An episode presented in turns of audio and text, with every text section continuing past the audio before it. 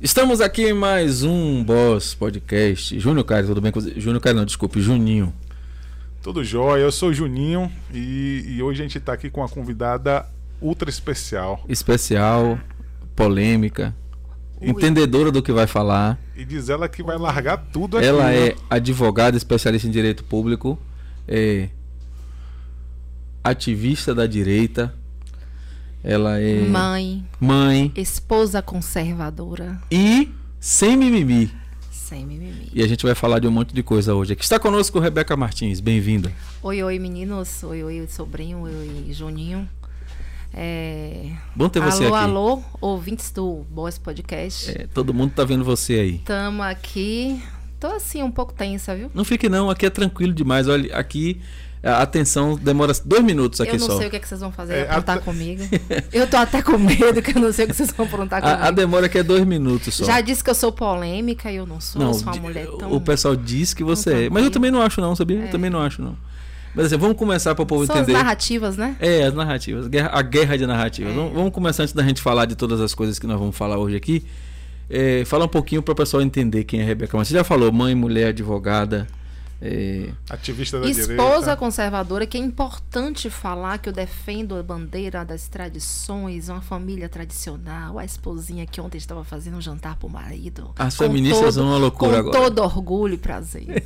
e nem por isso deixo de ser independente.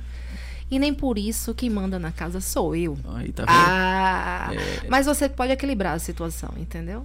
É, o- eu acho que o homem inteligente ele finge que manda, né? Dá o controle ali. É, Porque, na verdade, o controle de uma casa acaba sendo da Sendo da mulher, mulher, mesmo. é. Não tem como. O homem tá. A gente, tá, a gente trabalha na rua, mas enquanto a gente tá na rua, a gente tá também ligado na casa. Sabe que a mulher tem a questão do 2x, você só tem, você só tem um X. Não, né? a mulher é melhor Então, em vários gente- aspectos. Em vários a gente é melhor, aspectos. né? É, Então, isso, aí, gente- isso aí eu concordo. A gente faz aí- tudo ao mesmo tempo agora, então enquanto a gente está trabalhando, está preocupado com a alimentação do filho que está em casa, já deixou na geladeira lá o Eu horário de todo que- mundo. Eu acho que ninguém com consciência tem dúvida disso, que a mulher é melhor. Isso aí, você- tem alguma dúvida? Rapaz, Deus me livre. Eu, eu, Na eu não casa, acho que é seja minha melhor. mulher. Eu acho que se complementa. Meu marido fala É, assim: é. você faz e acontece, depois na hora H você corre atrás de mim, meu amor, me ajude. Eu fiz Mas é as isso mulheres mesmo. têm mais habilidade, É eu o meu acho. porto seguro. Então, assim, eu acho que é importante destacar que a relação do, do homem e da mulher é de complemento. Pronto, a gente já começou fazendo as feministas ficarem se bulindo nas cadeiras em casa É. aí onde estão assistindo a gente. Sim, mas me diga, você é advogado, você, tra- você, você trabalha mesmo, né? Na Eu advocacia. trabalho com advocacia é, durante um tempo aí.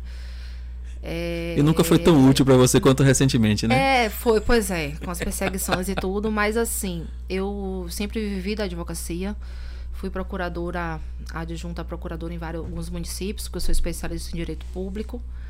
Mas é, o Bolsonaro mudou a minha vida. Eu ia lhe perguntar isso, como é que a política entrou nesse cenário aí? Esse homem me dá mais trabalho do que meu marido. Você não tem noção. Mas, mas você, você, você é advogada antes de ser política?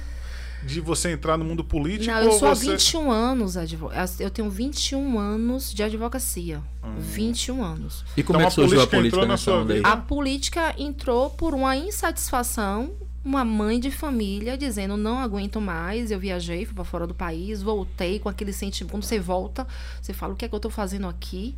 E foi naquela época de lava jato, corrupção e, e prende, STF solta e você começa a dizer assim, esse país não tem jeito, eu quero ir embora. E eu cheguei para meu marido, eu fiz não aguento, eu vou embora do país. E ele já pode se aposentar. E eu fiz assim: se organize que eu vou embora do país. Eu não tô. E foi uma conversa bem assim mesmo. Porque muita gente satisfeita. sentiu isso, né? Antes daquele movimento que as pessoas foram pra rua, muita gente sentiu essa coisa de caramba, não dá pra ficar aqui mais. Não, e, e assim, eu digo que eu represento as pessoas que um dia pensaram eu vou pra rua, eu vou embora do país. A diferença é que. É, É que é- ficou a diferença é que eu agiu. fiquei e como condição de eu ficar foi dar a minha cara e tentar fazer a diferença. Foi uma condição, porque eu cheguei pro meu marido e fiz assim, não aguento mais, eu vou. E ali eu comecei a, a estudar um, para onde é que eu ia, comecei, eu recebo e-mails até hoje de imóveis fora do país, a escola dos meus filhos, eu tenho aqui e-mail da escola que eu tava vendo, já sabia o bairro que eu ia morar e tudo. Então, assim, eu já tinha toda uma estrutura, fiquei vivendo isso há alguns meses, tomou conta de mim, mas na verdade eu descobri que era uma fuga, porque quando ele, ele falou para mim assim: se você decidiu que vai, nós vamos, porque nós somos uma família. Mas eu não gostaria de ir. Você chega no país dos outros, você é mais um. Né? É verdade. Você é mais um. Nosso país, nosso país é maravilhoso. A gente tem um clima maravilhoso. A gente trabalhou para conquistar nossas coisas, nossos patrimônios, nossa casa e ter que largar tudo para ir para o país dos outros. É muito triste.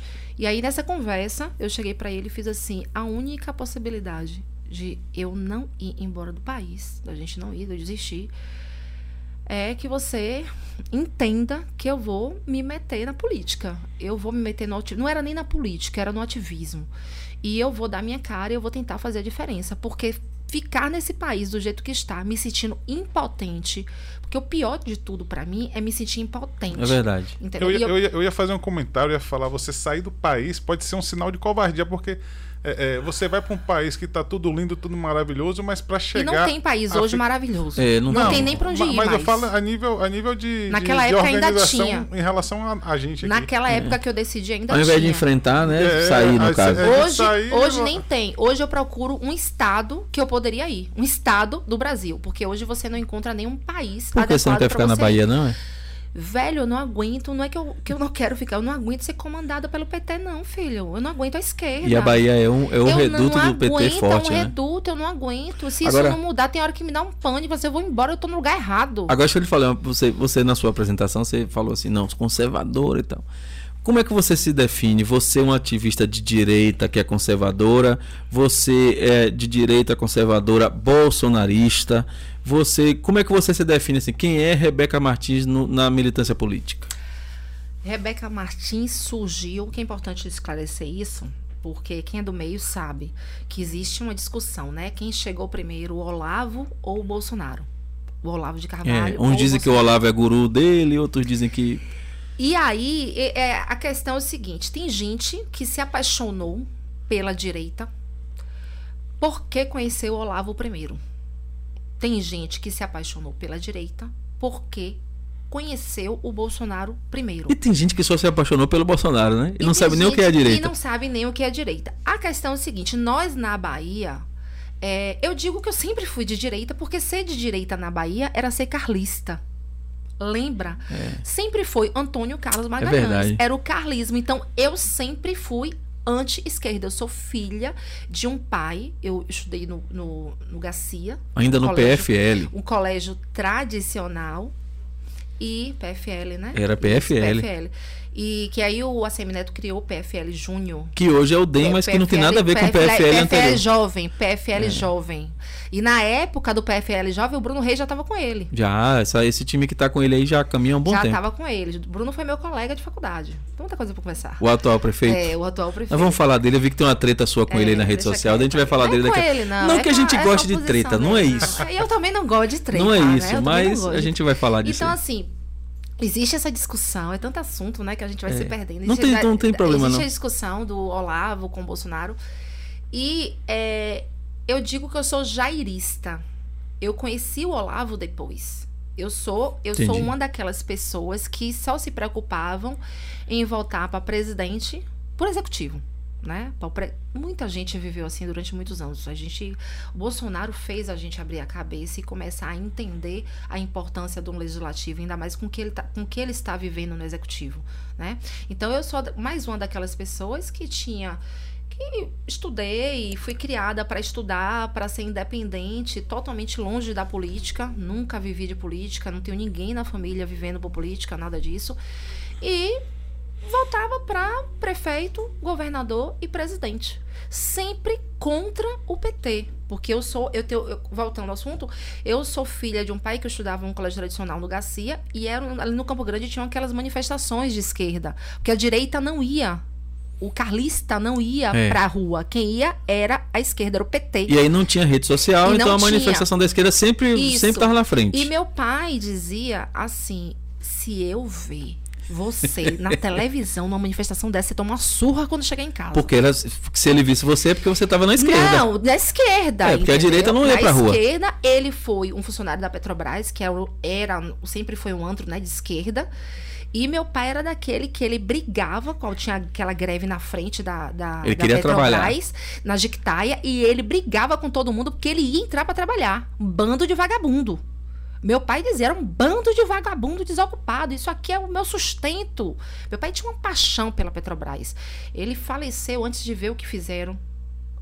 O que esses vagabundos fizeram com a Petrobras. E meu pai não viu, eu não digo graças a Deus porque ele faleceu, mas graças a Deus que ele não viu. Foi ele, poupado. Porque ele foi poupado, que foi a empresa que ele entrou com 20 anos de idade e ele já saiu aposentado. Foi o, o, E- o- a empresa da vida dele. E qual foi o primeiro ato assim? Você decidiu, falou com o marido assim, ó, eu vou ficar e vou e vou meter mão na massa e vou para Qual foi o primeiro que você se viu assim quando você percebeu que você tava lá de de verde e amarelo, de bandeira na mão? Não, aí foi o seguinte: é, esse processo de eu vou me embora foi antes das eleições. Eu já acom- acompanhava o presidente da Bolsonaro, aí Bolsonaro, eu não tinha rede social. Nós estamos tinha- falando então que de 2018, Antes disso. 2017 alguma foi, coisa. exatamente. Na verdade, foi antes disso. Eu já acompanhava ele desde 2015, mais ou menos. Mas eu acompanhava a internet, uma coisa ou outra, gostava, via ele na televisão falando algumas coisas que nem criticava e dizia, porra, esse cara fala o que meu pai falava, velho. Se meu pai, eu fui criada por um cara igual a ele. Se ele é machista, se ele é homofóbico, se ele é tudo isso, e o pai, que é o amor da minha vida, que me criou, cheio de valores, um cara extremamente honesto, correto, também é e não era. Entendi. Então aquela narrativa não colava em mim, aquela admiração ia chegando. Quanto mais falavam mal, eu ia pesquisar. Eu ia pesquisar, eu ia pesquisar. E só que aí teve esse processo de eu não aguento mais, vou embora do país. E é, eu me organizando para ir embora do país, veio a facada. A facada literalmente aquela da eleição, Isso, você a tá falando? facada, a facada. Eu lembro que eu tava tomando um shake da Herbalife para emagrecer. Aí o pessoal Rapaz. e eu fazendo propaganda da Herbalife. Não tem problema, não. Herbalife, a gente Não, não tem problema não. É, é- é, inclusive um Ah, produto incrível, já é, usei também. pois é. Hoje E eu não aí- uso mais, eu uso outra marca, mas eu já eu, usei muito. Eu estava. E eu tinha um grupo de amigos de adolescência que a gente tinha se, enco- se reencontrado, que tinha assim, acho que umas 45 pessoas, tudo da época que a gente tinha 13 anos de idade. E a gente ria demais e brincava e não sei o quê. E aí veio a facada e ali foi que acabou com tudo. Acabou com a amizade, acabou com tudo, porque na hora que veio a facada. Eu entrei em pânico, que eu fiz assim, meu Deus, esse país realmente não tem jeito. Eu tô querendo ir embora do país porque esse país não tem jeito. E vão matar. Eu não sabia se ele ia sobreviver ou não Sim. o cara que tá sendo a nossa esperança de mudar esse país. E eu já estava nos meus planos, já, eu já estava trabalhando para ele, né, no WhatsApp, né? Eu não tinha rede social, eu fiz minha rede social para apoiar ele. Então assim, eu já estava com, trabalhando, criei grupos Fala e mais tudo pertinho assim. criei grupos e tudo, eu tava trabalhando para ele. Porque eu dizia assim, eu vou embora do país, mas quero voltar a um país melhor Sim. Para os meus filhos. Então foi mais ou menos assim. Mas aí a facada fez você E desistir de sair do aí, país mesmo. Não, não. Aí a facada fez. A gente, nesse grupo, começaram a dizer: ah, mas agora ele vai ser o Marte, não sei o quê. Eu fiz, caramba, não pode xingar aqui, né? Pode. Pode. Não, primeiro, Não na, deve, na, na realidade veio. Então eu, eu soltei aquele palavrão e fiz assim: é um pai de família, tem filhos, tem esposa, e vocês estão desejando a morte. Podia ser o meu pai, podia ser o seu pai. Mas a gente ouviu de tudo. Eu vi, eu vi teorias que eu considero conspiratórias da esquerda dizendo que a facada foi uma farsa, foi, né? eu ouvi. Que foi uma encenação para ganhar a eleição, né? E aí eu tinha esse grupo de amigos que ninguém tinha coragem de dizer que era bolsonarista, porque foi naquela época, não tava assim como todo mundo se Ele declarando. não tava bem na fita Ele, tanto a- assim, ele né? ainda não tava bem na fita, e se você falasse que você era bolsonarista, você sofria um verdadeiro bullying. É. E eu sempre fui aquela de dar minha cara, né? Eu podia, posso até tomar umas porradas, mas eu dou minha cara. E aí eu cheguei e fiz assim, pois é, eu vou votar em Bolsonaro. Eu fui, o grupo parou. Era um grupo que conversava, conversava. O grupo parou. Só que eu sempre tive a liderança, assim, a gente marcava festas, encontros sempre lá em casa, aquela coisa no vilagem que eu tenho. Aí o pessoal parou E de aí o pessoal, não, o pessoal não teve mais porque eu briguei com todo mundo. E aí, e aí o que acontece? Eles, Foi o ano das brigas, Não, né? foi uma situação, né? É, minhas, minhas, meus amigos todos hoje são de direita, não quero conta com a esquerda. Eu, eu ultrapassei aquela fase de tentar ser. Não, vamos respeitar. eu não dá, né? consigo. É aquela mais. teoria do pombo jogando xadrez, né? Não, não dá. Você conhece a teoria do pombo jogando xadrez? Não. Há, há uma, uma, uma teoria que diz o seguinte: que discutir com alguém que é de esquerda ou, é- ou defende o socialismo, ou defende a coisa, é como jogar xadrez com um pombo. O pombo vem, derrama todas as peças, faz cocô no tabuleiro e sai com o peito inchado dizendo que venceu. Não, e É, hoje, é- hoje- é- é a mesma coisa. e hoje eu vejo que quem defende a esquerda tá contra a minha família, sabe? Agora veja Então, só, pra mim não eu, eu, o- o- a questão de ser esquerda ou direita, eu acho que é uma polarização que Eu acho que não, é- não tem que ser tão extremo de esquerda, extremo de direita. Porque só interessa à esquerda, inclusive, essa polarização, eu acho. É, ao extremo esquerda, né? É. Porque eu não vejo mal em ser esquerda, em você ser Eu vejo, mais, ma- Ave mais Maria, eu não, quero, social. não vou nem mais me relacionar com você. Não, mas eu, não, eu- Ela eu- ia dizer tchau, tô indo embora. Tchau, vou embora. Não, mas você tem que entender que eu acho que todo extremo ele é prejudicial para a população de forma geral. Eu concordo. Se Você a gente for falar de centro e direita, eu concordo com você. Porque tem muita gente boa que tá aí no partido de centro e tudo, até porque a gente não tem partido de direita, né? Agora, quando você fala de esquerda, que acabou com nossos países, que acabam com os valores, que acabam com as famílias, costumes e tradições, e que não respeita a religião, a fé cristã, eu não posso dizer Eu- que eu não vou- tem mal em, em defender a bandeira da Eu vou esquerda. falar um negócio aqui que eu sei que o pessoal vai cair de pau aí na internet e de repente vai ser até um corte aí pra rodar. Eu, eu, eu tenho uma teoria comigo, porque, por exemplo, eu sou cristão, eu sou conservador. É, mas eu penso que se, se só tivesse, se, só o bom senso fosse o critério, já me colocaria longe do espectro de esquerda, se, se eu fosse usar só o bom senso. Mas assim, por que, que eu acho, que- por que, que eu discordo de Júnior? Que bom que a gente está aqui em um lugar onde a gente pode discordar. É, é, porque assim, ó, não, não tem como, por exemplo, ser cristão e ser de esquerda. Eu- Não tem. Não dá. Eu, Eles- vou, eles- eu vou abrir um parênteses já, porque eu também não sou de esquerda. Não, eu Não, sei, não, eu você sei não que é. você não é, eu sei, Eu- eu, eu sou- sei. Mas eu falo assim, é, não dá para ser cristão e ser de esquerda. Por quê? Porque, por exemplo, o que, o que é ser o cristão? É, é seguir os passos de Jesus. Ser um pequeno Cristo na etimologia da palavra. E aí você pergunta assim: você é a favor ou contra o aborto? O cristão é contra. Você é a favor ou contra a família tradicional? O cristão é a favor. Você é a favor ou não ah, regulamentação do uso de, de droga? O cristão é contra. E aí o cara de esquerda é a favor dessas coisas. Então não tem como, não tem como tipo o cara ser cristão, mas gritar um Lula livre não, não, não dá, Não- entendeu? não cabe. Você não, é, é, é, como é que se diz? É ideologicamente impossível. É, eu entendo muito você, Eu não acho que até- todo mundo de esquerda é uma pessoa ruim, não é, É. isso.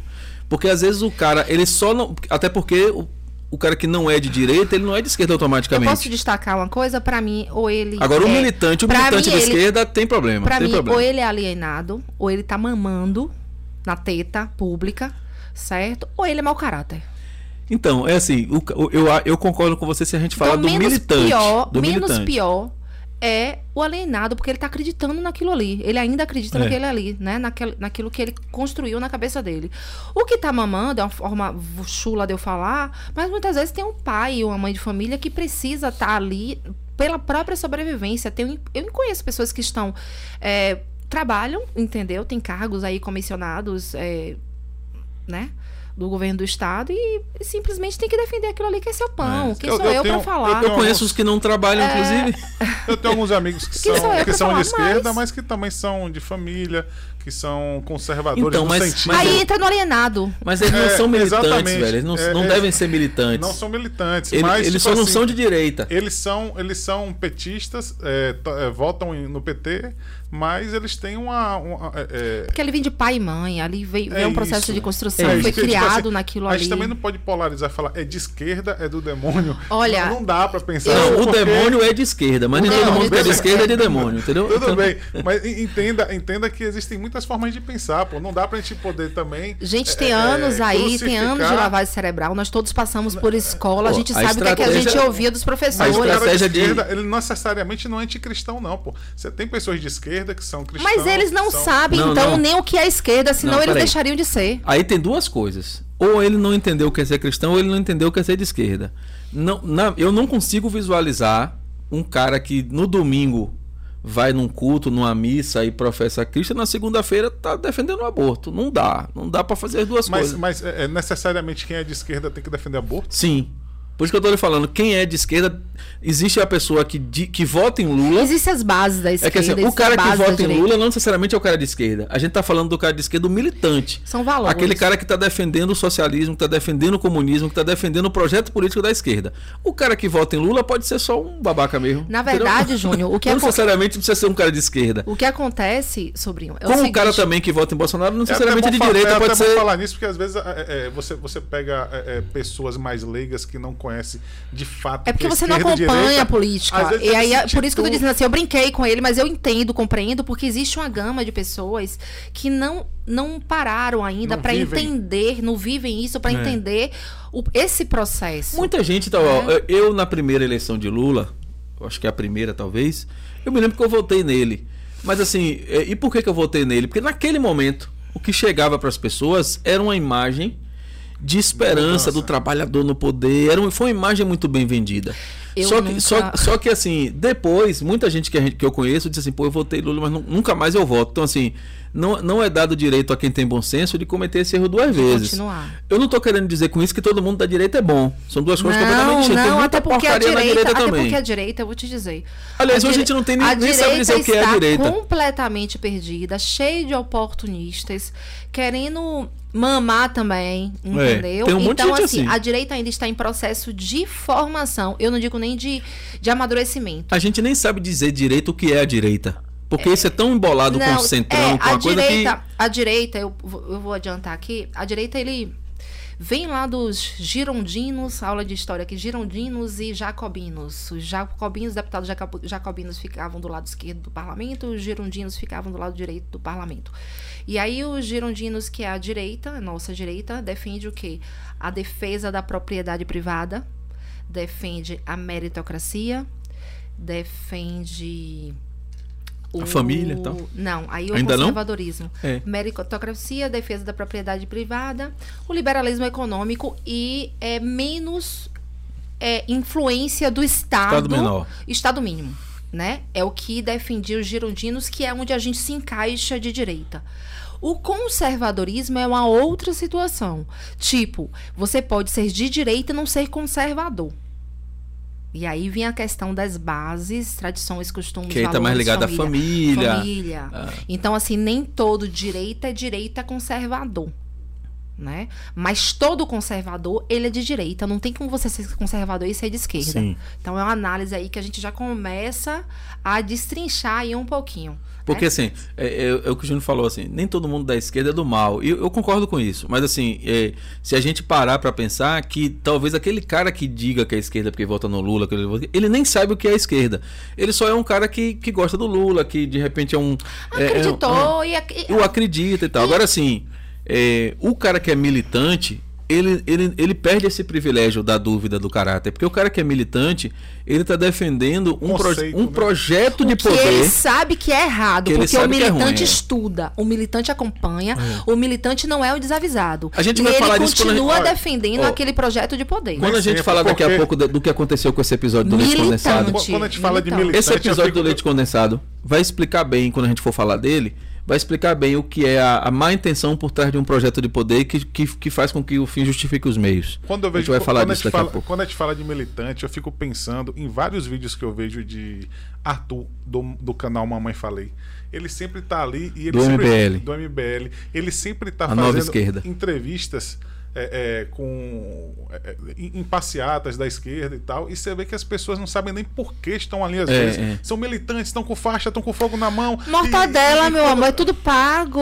Exatamente. Então, tipo assim, aquilo ali é Pago. militante. É, é, é, agora, quem é a cabeça por trás dessa. da- dessa ruma de gente que tá ali na rua? Olha, enquanto nós São estávamos, poucos. enquanto nós estávamos, poucos, são poucos. enquanto nós estávamos estudando dentro de uma sala de aula, estudando para ser alguém na vida, né? Que os nossos pais É, falavam, é. né? Para constituir os nossos nosso patrimônio, né? Nossos nossos projetos de vida, nossa família, porque você estuda para isso, para você conseguir ter um futuro, garantir um futuro, né? Mais digno.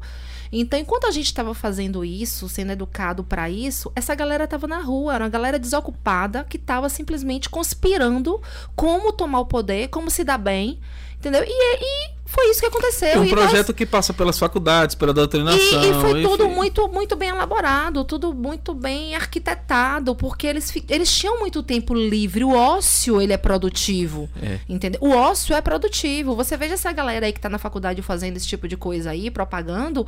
Eles têm quantos anos de faculdade? Não consegue se É formar. aquele cara que tem 20 anos e, e tá no, no, no, D, do no DCE, no, D, no coisa do, do segundo grau E ainda. já, O cara foi, não... e já foi jubilado, e Eu, já eu voltou. conheço e alguns já- que, que, que perde pra não sair da faculdade, pra não perder o controle E do esse, DCE, e esse foi um, um- um- isso foi um erro da É sociedade louco isso, né? brasileira, porque nós começamos a pensar apenas na gente, a gente começou a se concentrar apenas no eu no constituir, no buscar, no estudar, no meu emprego, na minha casa, no meu trabalho, no meu isso, no Uhum. meio daquilo, e a gente esqueceu o que estava acontecendo ao redor do mundo. Até porque foi inserido em nós que fazer manifestação, protestar, era coisa de baderneiro, É. porque era coisa da esquerda. E a esquerda era a galera que era desocupada, certo? É, então galera paz e isso foi, é, é, isso foi colocado na nossa cabeça. Não à toa que meu pai dizia: se eu te ver numa manifestação, você não ser na televisão, você vai tomar uma surra, né? É aquela coisa assim. Eu tive um pai maravilhoso, nem um pouco agressivo. Agora tem uma coisa. Era, era a forma que ele tinha de, de segurar a É, filha. eu, eu tenho uma coisa que eu queria que você comentasse, que é assim, ó.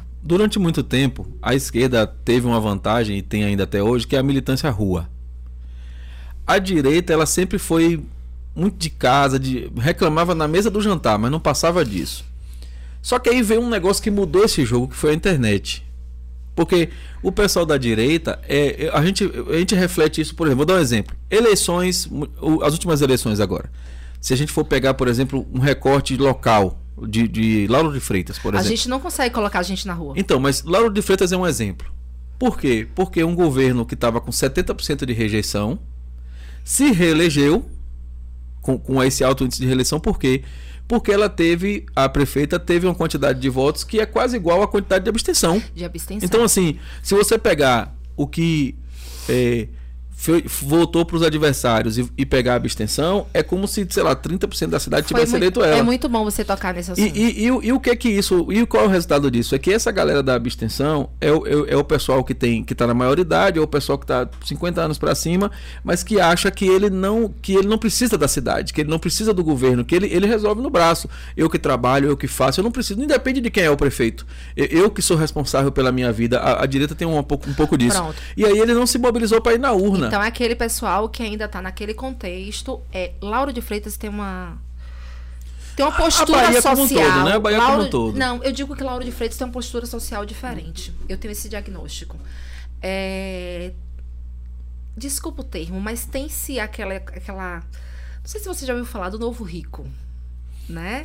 A galera que veio morar no lugar de praia, a galera que melhorou um pouquinho e construiu sua casa. Mas é aquele que tem o dinheiro mesmo aquele que parcela o carro importado em 32 Pois é, vezes só para é dizer o que novo tem uma. rico, inclui os dois aí. Inclui todo mundo. certo? E aí tem aquela galera também que veio por conta da, da questão das fábricas e tudo, e aí vem morar Uhum. e tudo. Então, é, é um pessoal que, tá, que, que apenas usa a cidade como uma cidade dormitório. É, efetivamente, é um lugar para dormir. Ele vai, ele produz fora, em Camaçari, em. Salvador. E os filhos até estudam por, a- por ali, pelo, pelo município, né? A gente tá em Lavra de Freitas, pode falar? É, pode, Pronto. pode. Por aqui, ele- eles, eles até estudam por aqui, mas os pais chegam para dormir e passar o final de semana. Então não tem aquele sentimento de povo, de povo, de, de- de- como tem em Salvador, do soteropolitano. Inclusive, eu sou soteropolitana, né? Então, é, em Lauro de Freitas, você vem morar em Lauro, mas você não consegue ter aquele sentimento De amor pela cidade. de amor né? pela cidade. Ponto. Eu não De ver- é, sinto isso eu isso. também Eu sou soteropolitana, eu sou Lauro de Freitas. Pelo contrário, essa galera não quer nem dizer que é de Lauro. Diz eu sou de Vilas, eu sou de por aqui. É isso que eu ia falar, sou- mas isso acontece muito quer- com o pessoal da área nobre da Pois cidade. é, mas ao outro. Mas assim, aí, aí você vai começar a entender onde é que tá o eleitor da direita. Né? Existe o eleitor da direita na comunidade? Existe, mas é o eleitor que não vai falar porque tem medo. Ao redor dele tem toda uma estrutura perigosa que ele tá ali calado. Eu tô te falando isso pelo seguinte, sobrinho. Eu eu tenho um estudo dos votos do presidente Bolsonaro em 2018. Bolsonaro teve 32 mil votos em Lauro de Freitas, exatamente a quantidade de abstenções. Não é coincidência, né? Não é coincidência.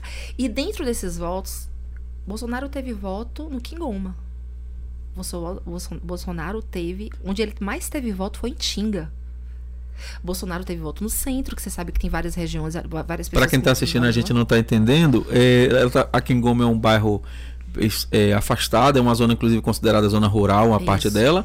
É, A Itinga é, um, é 80% da cidade, mas é um considerado um bairro popular. E considerado um, até esquerdista, né? Considerado, em tese. a maioria esquerdista, que é onde eles falam, o PT fala, é a, Itinga que elege e, e, e por isso que elege o PT. Mas aí eu entro nesse contraponto que não, o presidente Bolsonaro, ele teve, se eu não me engano, foram em torno de 8 mil votos.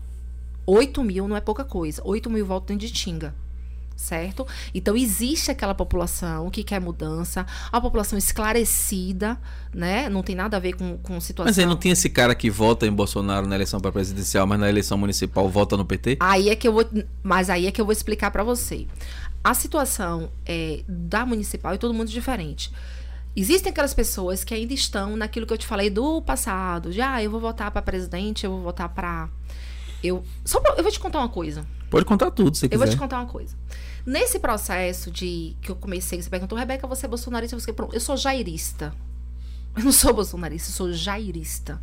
Né? Nós criamos um movimento que é o Direito Independente da Bahia, que a base, a raiz, é o nosso presidente Jair Messias Bolsonaro. No dia que ele decepcionar, alguma coisa acontecer, que eu não acredito que isso vai acontecer por tudo que ele demonstrou até hoje, o movimento deixa de existir. Porque a base foi o Jair Messias Bolsonaro. Então, durante aquele processo que, que você me perguntou, eu fiz assim: olha, eu sou mais uma daquelas pessoas que votava o presidente para um prefeito e para governador. E nesse momento, é, eu ainda não muito é, estudada sobre esse mecanismo, porque é um mecanismo, nós vivemos dentro, nós fomos a vida toda inseri, inseridos dentro dessa matrix.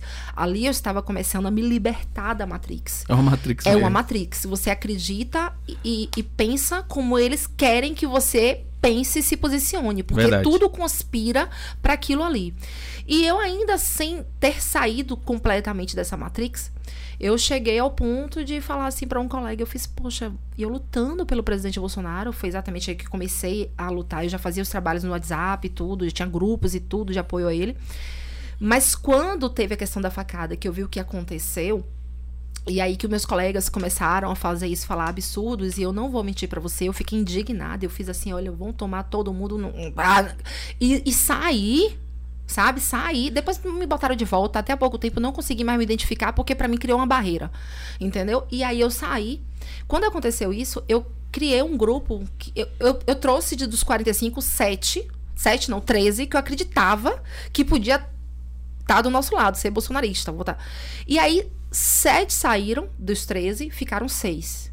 E eu fiz, não, eu não sou. Pô, mas mulher. você tinha um negócio bolsonarista e tinha 13? Não. Pô, que- Ah, é, eu fui catando Por as isso que pessoas. não deu certo, Por tá não Aí ficaram seis, seis pessoas. Eu fiz, não, eu não sou mulher pra ter um grupo que tenha seis pessoas. E aí eu comecei a pá, pá, pá, trabalhar pelo presidente muito mais do que eu trabalhava.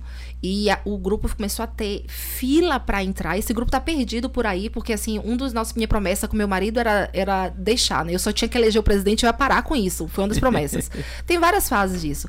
Mas aí não deu certo. Então, assim, num de- determinado momento desse, de- é, é, desse, eu cheguei a falar, vou votar no presidente Bolsonaro, mas vou votar em tal candidato para Hum. deputado, ou vou votar em tal candidato. E aí um colega meu fez assim, Rebeca, mas aí você não está viabilizando o presidente trabalhar, o presidente agir, ele vai ter uma oposição, ele vai fazer isso. E ali eu comecei a entender. E muita gente não conhece isso. Ainda não verdade. saiu da Matrix, não tem esse conhecimento, não tem esse estudo. Então, quando a pessoa vota, os 32 mil pessoas que votaram no presidente Bolsonaro em Lauro de Freitas, não necessariamente conhece a importância de você é, pegar um município como Lauro de Freitas, cujo orçamento fomenta o PT, é um orçamento, é uma, acho que um dos, maiores, um dos maiores orçamentos que o PT tem é o do município de Lauro de Freitas, uma cidade que não tem nada, eu digo que é o orçamento que mantém, sustenta e fomenta o PT. E a importância de tirar essa força é, desse orçamento nas mãos de uma oposição, que é a oposição a gente. É a E- sétima economia do, então- do estado com 417 É, municípios. E, e não Então, só isso, são pessoas que vão querer votar no presidente Bolsonaro em 2022 e não ajudaram a trazer espaço político para ele, inclusive, ter é, palanque no município de Lauro de Freitas. Então, o que falta, na verdade, é conhecimento. Então, junta as duas coisas. A, a ausência de conhecimento, dessa estrutura e por que é importante você saber como votar, o lado de que você não vai votar e não votar apenas porque não sei quemzinho é meu amigo ou porque me deu alguma coisa, porque você pode pegar todo um trabalho que você Tem que tem. eleger também o governador, o prefeito, Pois é. o vereador. É a base da política. Pois é, É você pega né? todo um É trabalho a que você acontece, teve. né, velho? você pega todo um trabalho que você teve pra eleger seu presidente e você joga no mato. você joga no mato, porque é óbvio que se, se você coloca. Mas isso a esquerda faz bem, viu, a velho? esquerda faz muito bem. Ela, a esquerda é organizada se nessa a gente parada aí. consegue Ela, ela... tirar Moema, se a gente consegue ti- tirar Moema e quem entra faz um bom trabalho e os representantes da Câmara fazem também um bom trabalho, a comunidade começa a observar e dizer assim: epa, Tem jeito. não é bem assim como eles falavam. Agora, não. agora a esquerda sofreu uma derrota grande no estado. Se a gente for olhar os resultados, por exemplo, de prefeituras importantes, aí você tem Itabuna, você tem é, é, Feira de Santana, que foi também uma derrota Isso teve, importante. porque é um processo de amadurecimento que é lento. E Lauro de Freitas, a gente sabe tantos de anos que tem aí, né, nesse processo de João, né, João Leão aí, né, esquerda. Tá meio brigado com o governador, viu? Não, não. Eu, não. ó, eu, eu, eu soube, um passarinho me hum, contou. Um passarinho me Hum, contou. Essas brigazinhas ali É, são de mas assim, ó. jogo de tabuleiro. É, um passarinho me contou que, que tá rolando um estresse aí com o senador Jacques Wagner e ele, porque o senador quer que ele entregue os cargos do PP e ele não quer entregar, porque o senador tá dizendo que ele vai romper com, com, com o governo do estado, então ele já quer os cargos. Tá rolando um estressezinho lá. Olha, né? eles têm Na um verdade, o estresse. PP, o PP só faz agora o que o PMDB fez durante muito tempo, que é tá do lado de quem ganha. Não, mas o PP não. O PP da Bahia, ele é esquerdista. O É. João Leão sempre falou que ele tá do lado. Hoje o estado tá dividido em três, três partidos. ele tá com Jacques Wagner, ele tá com Rui Se eu tiver errado, me corrija. Hoje o Estado está dividido em três partidos. Uma parte é o PP, uma parte é o PT, outra parte é o PSD. Isso. Esses três estados, esses três partidos controlam a política E todos do, são de esquerda. Do, do município, Todos estão alinhados no mesmo projeto. Todos são de esquerda. O PSD é puxadinho da esquerda e o. O PP PP, é puxadinho da esquerda na Bahia. Agora, entendeu? Rebeca, Tanto eu que se o presidente Bolsonaro for pro PP, Não vai, vai, não. causar um, iria, vai causar um Eu acho que- problema. você acha que ele vai Eu PP? acho que não. Mas. Você acha que ele vai pra onde? Olha, eu vou te dizer uma coisa. Você deu uma risadinha de quem você, de quem sabe pra onde ele Não, vai. eu, eu vou dizer pra você uma coisa. Ninguém sabe exatamente pra onde o presidente vai. O Aliança não, não, não sai, né? O Aliança parece que não sai. Pelo Mas- menos pra 22. O presidente tá aguardando aí até março, né? Eu, Eu acho que não sai. não tem como, gente. Eu acho que não, Não, sai. tem como. Vamos. A gente, por mais que a gente tenha trabalhado e tenha torcido por isso, o presidente não vai dizer que ele não vai sair. Mas Mas, PSL também acho que ele não fica, como. né? PSL Ele não. tá- ele, ele pedi- já- ele ele pediu já- algumas cabeças, né? Inclusive, ele pediu algumas cabeças. Mas ele tinha que tirar a cabeça de Bivar ele primeiro, tirar... não dá. mas o Bivar é o dono do PSL, É. entendeu? Então ele pediu a cabeça da Daiane Pimentel na Bahia, que era um, era um ele entraria se saísse do controle do PSL na Bahia, a Daiane Pimentel, a, a Joyce e eu acho que Alexandre Frota e mais os dois, né? Ele pediu e foi a, foi a condição para ele ir para o PSL. O PP é porque ele tem um muito bom relacionamento de anos que ele teve no PP. Ele tem um relacionamento muito bom no PP, mas isso ia causar algum alguns problemas para ele. Como, Aqui na como, Bahia, por exemplo- no Nordeste. A Bahia é enorme. E o PP da Bahia, como é que ele vai conseguir? Ele vai abraçar esses bolsonaristas, esses candidatos? Impossível. Eu não vejo esse problema. Porque se, se a pesquisa disser que Bolsonaro se reelege, o PP vira Bolsonaro desde pequeno. Eu acho O problema não. não está no PP abraçar. O problema está em, em- na- no conflito ideológico. Não, tem- eu não acho que João Leão tenha conflito ideológico nenhum, não, velho. Eu não acho, não. Então, para ganhar, você Eu- não acha que ele apoiaria mas Bolsonaro, eu não? a- Eu acho que não. Agora, de, Eu de forma não. geral, você Porque percebe é que fa- ganhar. fazer política ele tem uma forma.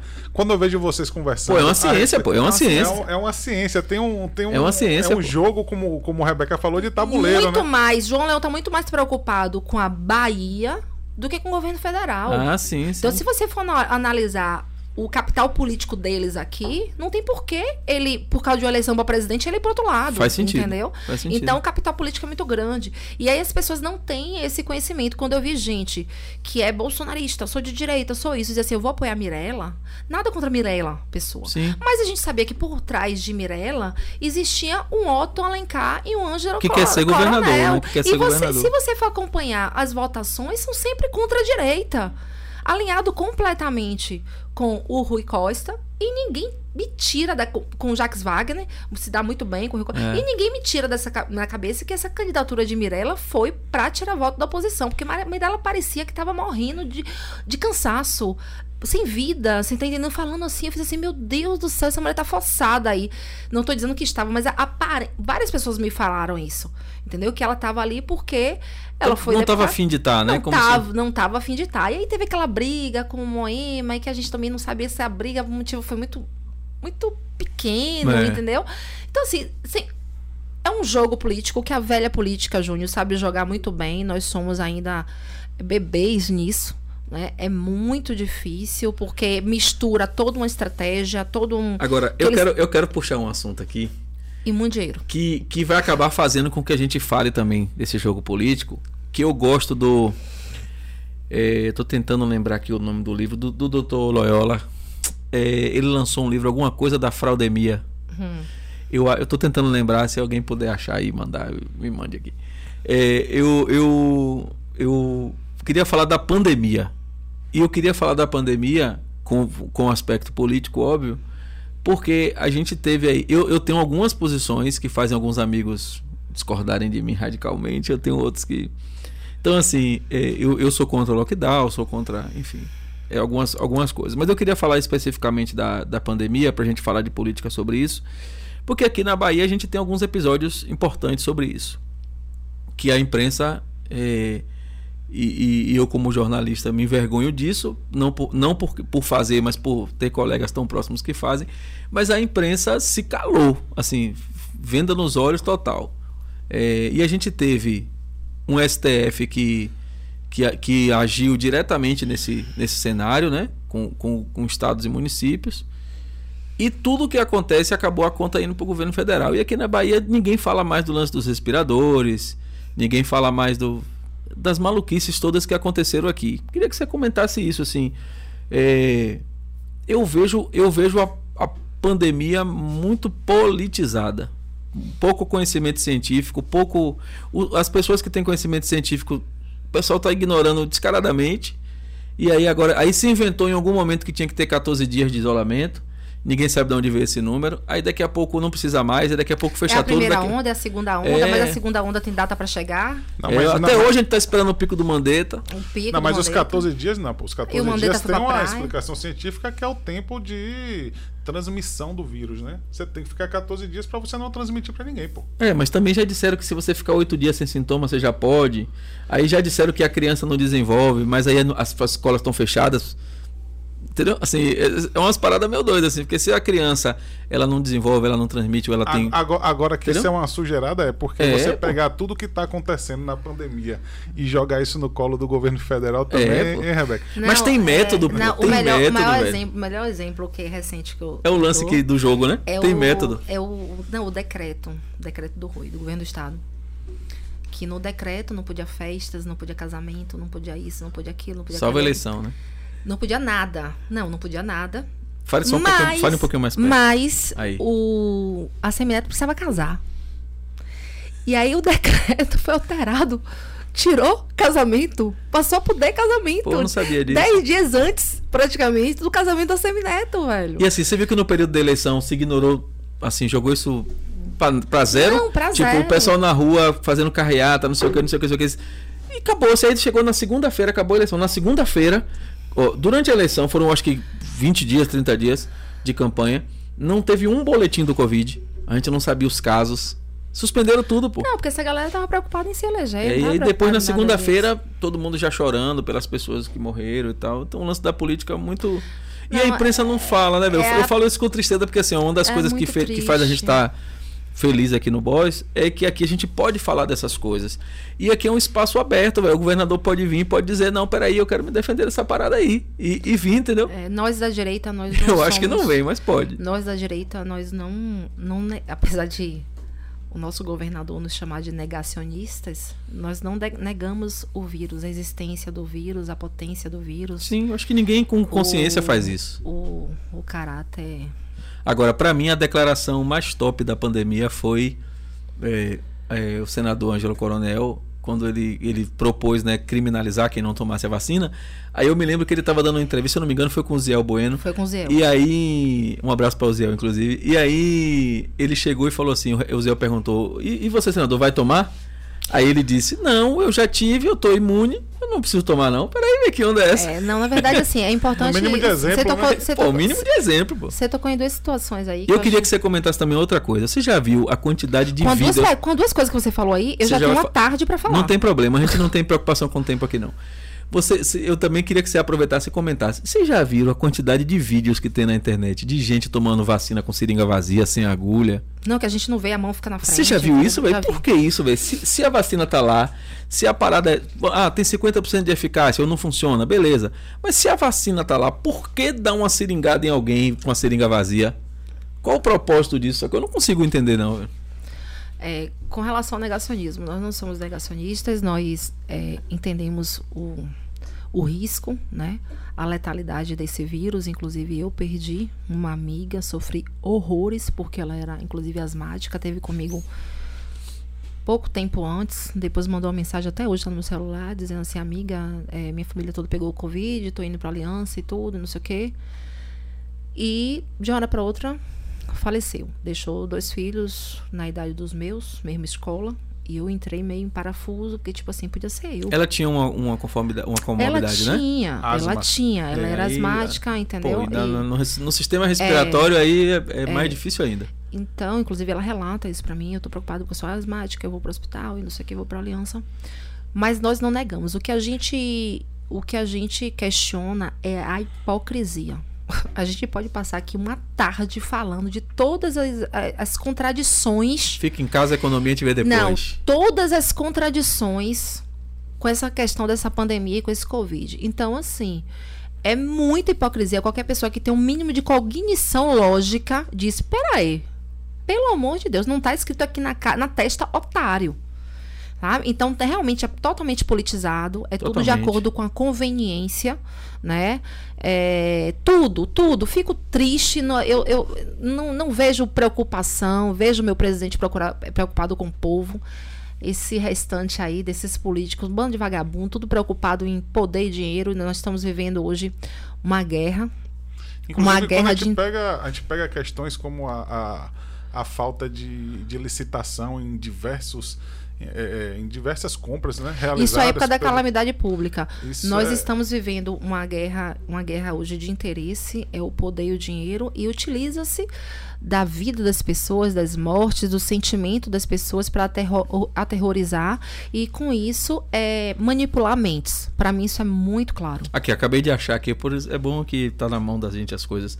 É, o doutor Alessandro Loyola. O, o Instagram dele é Alessandro underline L underline Loyola. Ele lançou o livro Covid-19 a Fraudemia. Eu recomendo que todo mundo leia. Ele traz questões muito, muito interessantes sobre como houve manipulação de coisas e de dados e de informações da, da fraudemia pra, por conta da política. Reconhe- é, recomendo e, e já convido aqui ao vivo o doutor Alessandro para falar com a gente online. Não tem problema não, a gente faz online. E sem, sem também a gente, a gente tem que falar aqui que a gente está respeitando aqui todos os parâmetros de Sim, sim. é, é, é, que regulam não é a questão do, da, Do da espaço pandemia, a distância, álcool, o distanciamento Tem social. álcool ali. Puxa, inclusive esse álcool aí, joga na mesa aqui. É, tô- traga aqui pro pessoal Eu ver. acabei de estar de, de, tá ó. viciado, né? Tô viciado em passar álcool. A gente tem que usar. A gente sabe, da, é como o Rebeca Cuidado, falou, a você fala, eu tô viciado em álcool, as pessoas vão pensar É. que você. a gente sabe da Nós não somos né? negacionistas, Isso. agora nós não somos burros, né? Nós não somos retardados. É por isso que eu disse que eu comecei temos- dizendo que o bom senso já filtra muita coisa. Então, assim, esses. i- Agora, eles sim, is- iso- isolacionistas, né? Existe todo um porquê. Logo depois das eleições, você começa a ver uma narrativa, aí já entrando no que você falou, começa a ver uma narrativa do que agora chegou a segunda onda e que agora aconteceu isso, que agora. E a gente não consegue perceber em que momento foi que essa onda pegou, quem pegou essa onda, quem surfou e o que foi que aconteceu. Uma coisa assim que a gente não consegue. Ah, é porque o, o vírus sofreu uma mutação, mas se o vírus sofreu uma mutação, entra também em contradição com o tal do Ângelo Coronel também. que Vende a veio vacina como uma solução para retomada, Pois é. mas depois diz que mesmo com a vacina vai ter Não, que usar máscara, é, vai ter que mas fazer vende- lockdown. E vende uma vacina que é uma vacina experimental e toda a imprensa está dissipando, disseminando para todo mundo como se fosse o último biscoito do pacote. E que- e que- você e não ouve, Dória, viu? E você não ouve falar o termo experimental. É, não vê. Você não vê, as pessoas estão brigando, se matando. Passo minha vez, filho. As pessoas estão brigando, se matando por uma vacina que é um experimento. Você é um, um rato de laboratório. Eu vou dizer um negócio para você, eu não faço questão de tomar vacina. Nem não. eu. Se a vacina é experimental, estão pegando o quê? Estão te usando como teste.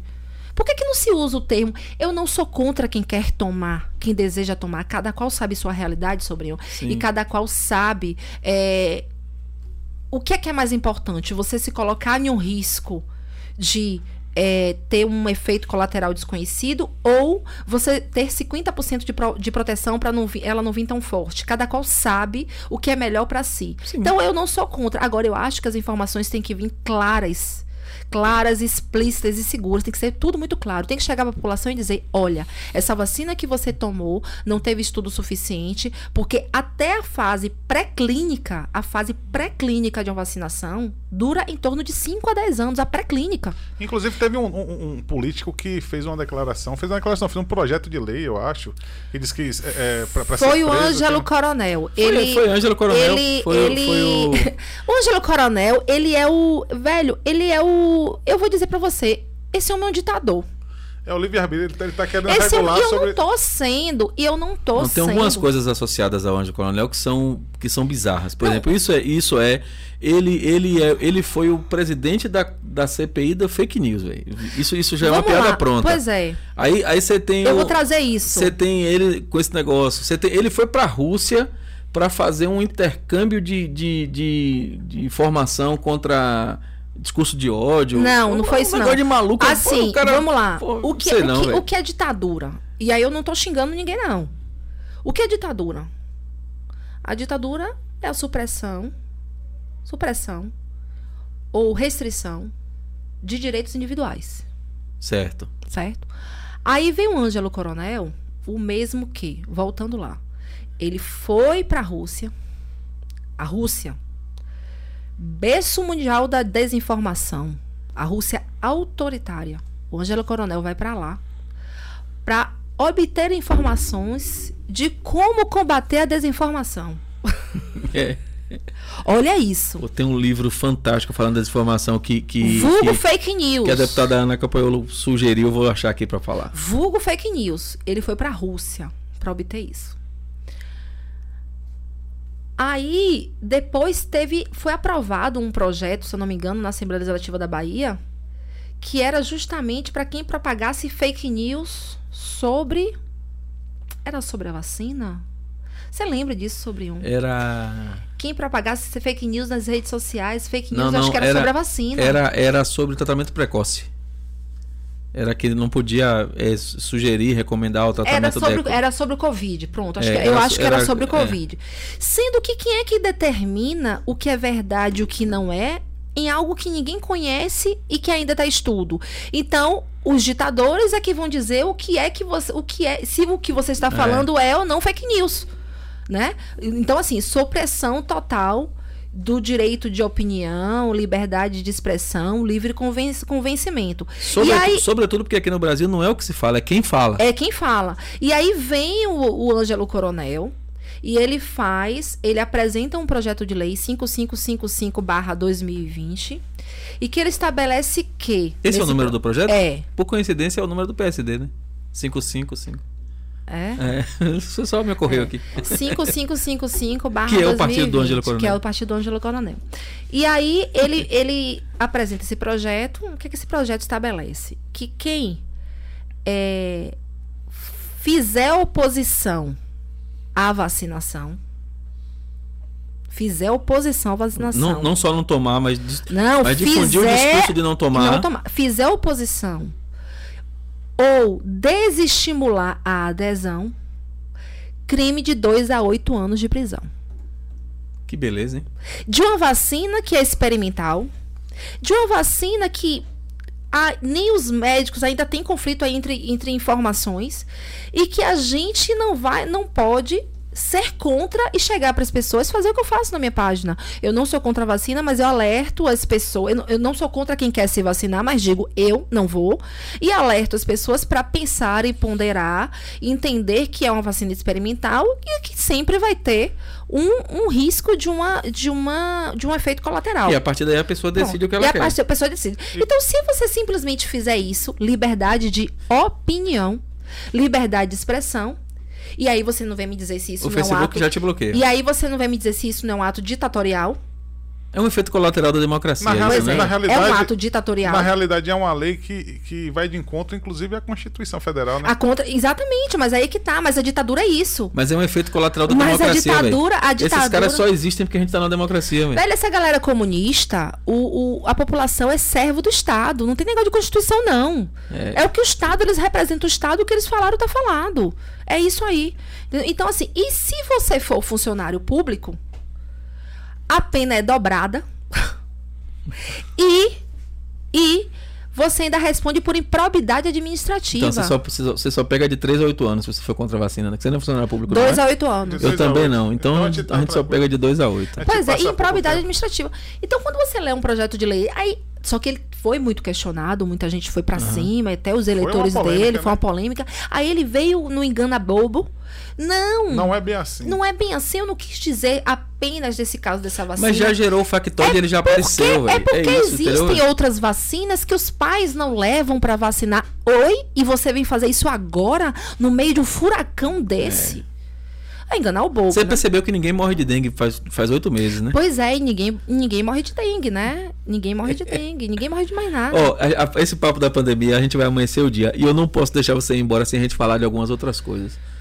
Porque, assim, como a gente tá aqui, a gente se orgulha muito de ser um podcast baiano, apesar da gente estar falando pro Brasil inteiro, a gente não pode deixar de falar de algumas questões que são muito nossas e que também eh, acabam afetando todo mundo. Por exemplo, a gente viveu agora o drama da Ford. Eu queria falar disso por quê? Porque, assim, eu me lembro quando a Ford veio para Bahia e havia um impasse que era era o lance da, da, da renúncia fiscal, né? Ah, vamos dar um monte de benefício para Ford, o Estado vai. E foi dado. E foi Inclusive, dado. foi o nosso governador, foi- o ACM, foi. né? Que E- fez uma luta brava. E foi uma concessão, acho que de 25 anos, não foi? Foi uma luta brava pra ele trazer pra, pra Bahia. Eu acompanhei isso. Que foi para Ford, Eu inclusive, tecnicamente para Ford, foi a pior escolha vir para Bahia. Se você for olhar o cenário eh, da cadeia produtiva, era muito melhor ela ir para o Rio Grande do Sul, Isso. pelas conexões Mas politicamente, o velho mas, ACM. mas o dinheiro, mas o benefício É. da isenção foi, foi pesado. E a Ford e a Ford veio. E aí durante muito tempo era assim, a Ford veio porque a CM abriu mão do dinheiro da arrecadação. Ele é um Tinha um escroto. incentivo estadual e tinha um É. incentivo federal. Então, mas assim, sempre foi associado isso a- a- a- ao PFL, ou ao, ao velho ACM, não como uma conquista, mas como uma coisa assim que ele, como uma, uma manobra política. Aí é que tá. Quem acompanha o os bastidores, sim. Quem não acompanha, como eu não acompanhava, meus pais, tudo via o, o ACM como Beleza. ele trouxe a foco o emprego. Você tá entendendo? Beleza. Aí veio a Ford. Aí o que, que a gente viu agora? A gente viu uma Ford que tomou uma decisão mundial, não foi só no Brasil. E aí a gente vê os discursos sendo montados. E aí o primeiro discurso que eu vi foi assim: eu tô falando porque eu já trabalhei no Porto, eu já operei para Ford. Quando eu trabalhei no Porto Salvador, e, e a gente a, a Bahia fa- fabricava aqui EcoSport Fiesta, e, e, e Mondel, eh, Ranger, as caminhonetes eram feitas na Argentina. Então, o primeiro discurso que eu vi se montar, e é um discurso essencialmente de esquerda, era assim: a Ford saiu do Brasil e foi para a Argentina. Que foi a primeira mentira, porque a fábrica da Ford na Argentina sempre existiu. Então, ela não saiu daqui para ir para lá, ela só encerrou a operação daqui e manteve a de lá. E aí fez assim, e aí veio para conta do presidente, né? Que, que também foi uma outra manobra também de discurso. E, a gente, e eu fui, dei um Google. Cheguei lá no Google e vi Ford, dei um Google. E aí eu descobri, nesse, nessa pesquisa superficial, que eu acho que nove unidades da Ford no mundo estavam sendo encerradas, porque a empresa adotou como estratégia não mais operar no mercado de, de, de sedãs e de sedãs médios. Ela só quer operar com caminhonete, com picape e tal. Então isso naturalmente fechou as fábricas onde não se operava caminhonete. Tem absolutamente nada a ver com política de governo, absolutamente foi uma decisão da Ford. Só que isso aqui Foi foi, uma decisão de mercado. foi uma decisão de mercado. É, que eu acho, inclusive, uma decisão errada, mas como eu não- a Ford não tá cagando porque eu acho, então. Não perguntou sua opinião. não perguntou a minha opinião. Mas assim, eu também não tenho carro. da- Inclusive, eu quero falar que tu é velho. Você trabalhou no Porto, mas você Trabalhei. trabalhou no Polo eu trabalhei em também, 2002, trabalhei em 2002 lá no Porto. Lá, lá na Estiva. Me orgulho muito de ter sido estivador por dois anos. E, e eu posso dizer isso porque eu- um abraço pra, pra galera da Estiva que tá assistindo aí. Então, assim, por que, que eu fiz esse, esse, essa volta toda? É porque é, a, a saída da Ford foi algo que, que não tinha nada a ver com o governo. E eu penso que o governo perdeu uma grande chance, principalmente o governo do estado, de dizer assim: peraí, não tem culpado assim, porque a Ford não nos procurou para conversar, ela tomou uma decisão. Nunca, nunca foi. Que governo do estado? Não, entenda. do- Tá da, da? Bahia, da Bahia. Daqui, Ó, esse agora ou se você Não, fosse agora, agora. o assessor de imprensa, eles estavam tranquilos. Não, né, não, cara? é porque assim, ó, não, não- eu não vejo o sentido do, do seguinte. É, Você acha que quem, quem quer fazer uma narrativa política É contra o mas- governo federal vai fazer o que você está falando? Porque perceba. Tem que ter ética pra agir como você está falando, Mas Fê. perceba, é assim, ó. é, Falta não- a- a ética. Ford não saiu porque o governo não renovou o benefício. A- até se renovasse o benefício do ponto de vista federal, talvez ela até pensasse. Mas o projeto de sair da Ford já estava decidido. O projeto da saída da Ford é um projeto que ele já vem, já, já era definido. E, e não foi A- decidido a- agora, não. Não foi deci- a, a Ford já trabalhava com a capacidade ociosa de Reduzida. ociosa reduzida era- ela Uhum. tinha uma capacidade era bem ociosa as vendas eram baixas e o que mantinha a Ford era o incentivo um incentivo, incentivo de fiscal. 20 bilhões só do governo federal isso do governo federal E a Ford já fala disso desde 2018. Pois é, desde de sair. 2018. De Não sair. agora. Porque assim, toda vez que você fala de sair, tem uma coisa mais ajusta, dá um pouco mais, não sei o quê. E aí você para pra analisar. Nós estamos num momento desse de pandemia, todo mundo desempregado, correndo riscos, né, com relação à economia, uma situação assim catastrófica.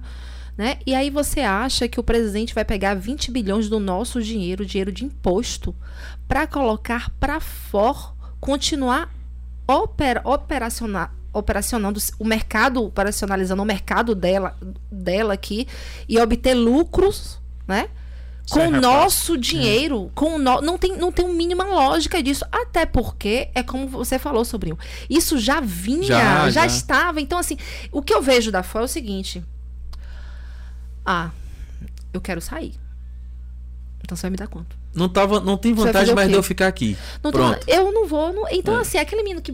Aquela pessoa que, que bota, não tem mais nada a perder e vai, bate o pé e fala: Eu vou sair, eu vou sair. Então, ou você vai ter que praticamente comprar pra ela ficar e dizer: Eu vou pagar pra você ficar. O que entra na conta, então, seria só a Não questão tem do- culpado, da manutenção dos empregos. É, Porque não, a manutenção aí, dos então, empregos. É, é isso que eu queria chegar. Que eu acabei não. Porque assim, eu, por exemplo, Foi não. uma decisão de mercado. Mas, mas perceba, eu não vejo culpa do governo estadual e do governo federal na saída da Ford. Eu não vejo. Culpa na saída em si, não. Onde é que eu acho que está o problema? Que eu acho que foi incompetência. É, se, se a Ford sinalizou lá em 2018 que havia um projeto mundial de desativar essas unidades, o que, que foi feito de lá para cá para substituir a Ford? O que, é que o governo do estado da Nada. Bahia, sabendo que tinha um risco iminente dessa fábrica, porque aí não é o governo federal que está aqui na Bahia, o governo do estado, olha, nós temos 5 mil funcionários que se essa for fechar, como toda vira e mexe, ela dá uma ameaçadazinha. O que é que a gente vai fazer? Qual vai ser o plano B? Como é que a gente vai se preparar para a saída dessa for? Agora E está se falando governo- da Caoa, e né? o governo do estado não fez. E aí é muito fácil a narrativa antiética de culpar o governo federal por uma coisa que aí que eu te digo da questão de ser de esquerda, é, do mau caratismo que a gente estava conversando. Você sustenta uma narrativa sabendo que é mentirosa, unicamente porque você precisa derrubar o seu opositor. Então, assim, tudo que a gente está vendo, inclusive com a questão da pandemia, é a mesma situação. Tá se preocupando com vidas, com emprego, com nada. É politicagem, é dinheiro e poder. É o mundo que a gente está vivendo. A guerra que a gente está vivendo hoje é essa. Agora, agora hoje, hoje, quando eu penso em política, eu não, eu não. Obviamente que a gente vê o lado. A, a gente tem que seguir uma linha de Se você de for pensamento. candidato, eu voto em você. Queria só Não, dizer isso. A gente tem que seguir uma linha de pensamento, uma conduta. Mas, tipo assim, hoje eu, eu, eu me preocupo muito mais com a pessoa, com a ideologia da pessoa, obviamente, que respeitando também a ideologia política que ela segue.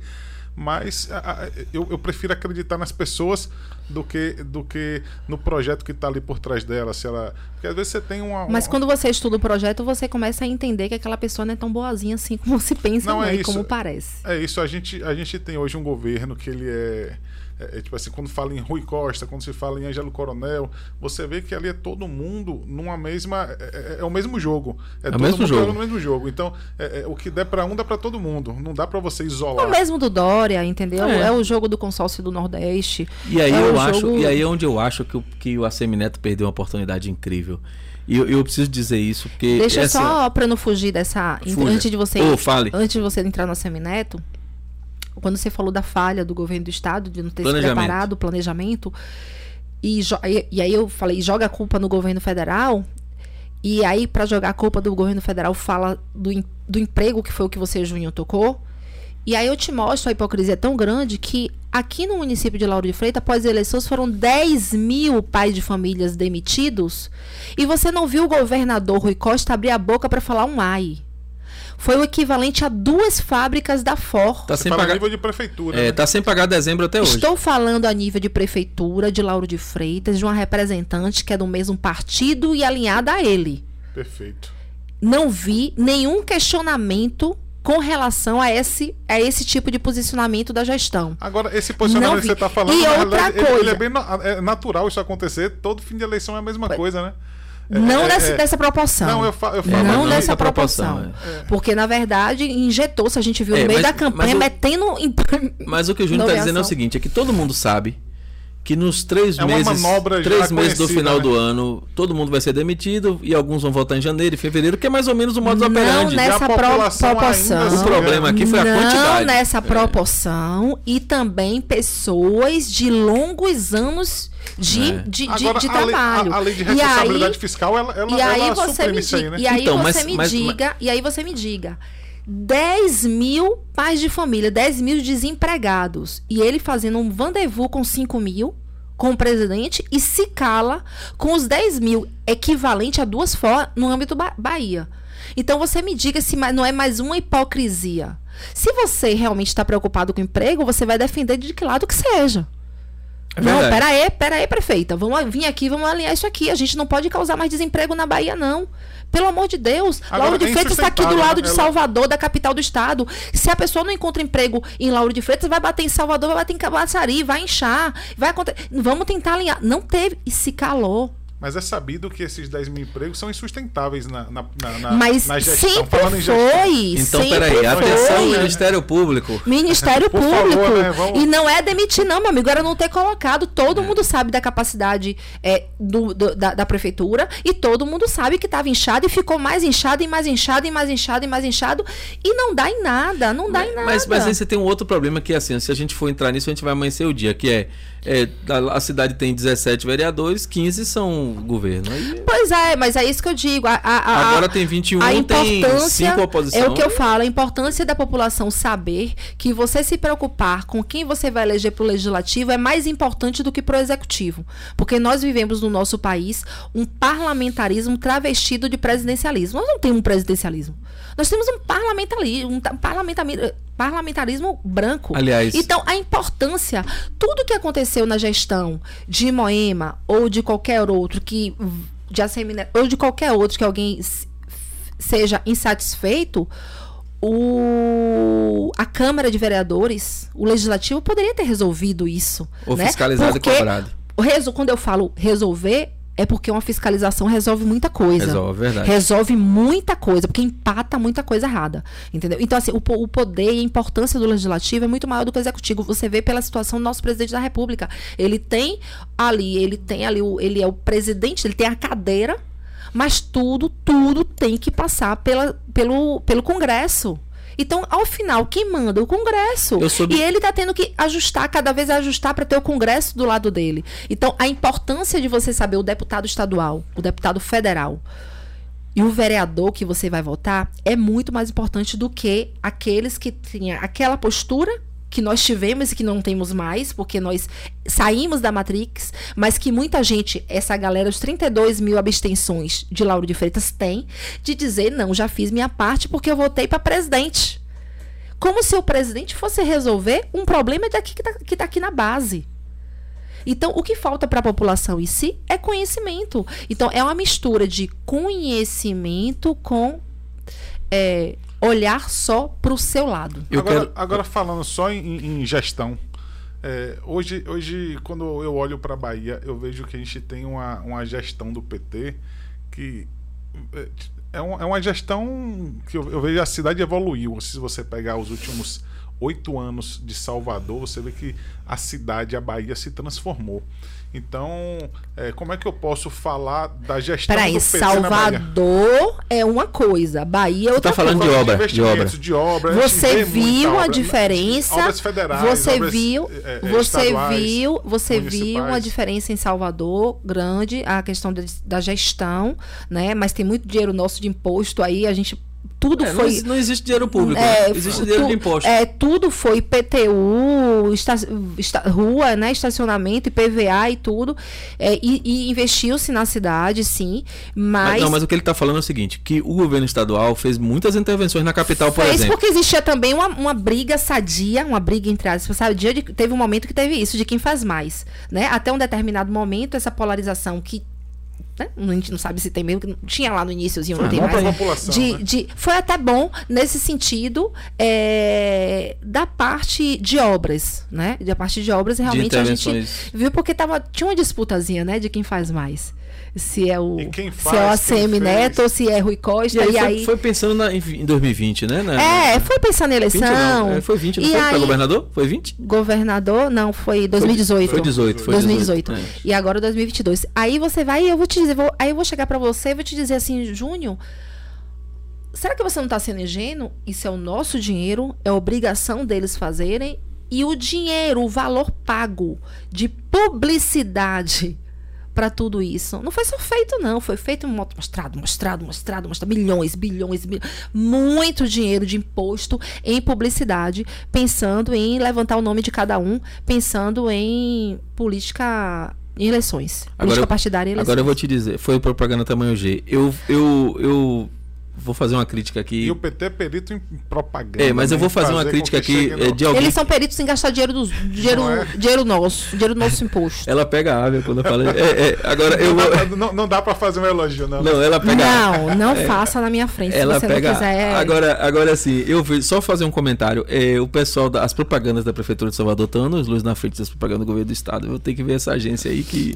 Não, a- a- as, são musiquinhas, as musiquinhas da, da, da Prefeitura de Salvador ficam na cabeça da gente, velho. É uma Eles praga, velho. Bons e, o- e o Teobaldo acho que não soube aproveitar, viu? Nós vamos falar disso daqui a pouco. Porque o também. marketing, o marketing de ACM Neto é um marketing forte. É um, é um marketing bom, é bem feito. É Parabéns aí pro feito. pessoal. É forte. É, antes da gente falar do leite condensado, que nós vamos falar do leite condensado. Docinho, docinho. É, eu, já que a gente tá Ai, falando ai, de ai. Salvador, já que a gente chegou pra, pra capital, eu queria falar da treta que tá rolando aí, você e o prefeito Bruno Reis. Eu, eu, eu vi na rede social, eu não sei se, se a gente pode chamar de uma treta, mas assim, eu vi na rede social algum comentário que ele fez em relação à resposta que o presidente Bolsonaro fez, falou da, no jantar que ele falou: pega o leite condensado aí, volta no. Enfia no rabo. É, aí ele, o, pre- o prefeito Bruno Reis fez um comentário. E você comentou em cima do comentário dele. é, você mesmo quer dizer o comentário? Ou, Não, pode falar. porque eu vi que você comentou alguma coisa assim. Não sei exatamente se é assim o texto, mas eu vi assim um comentário assim.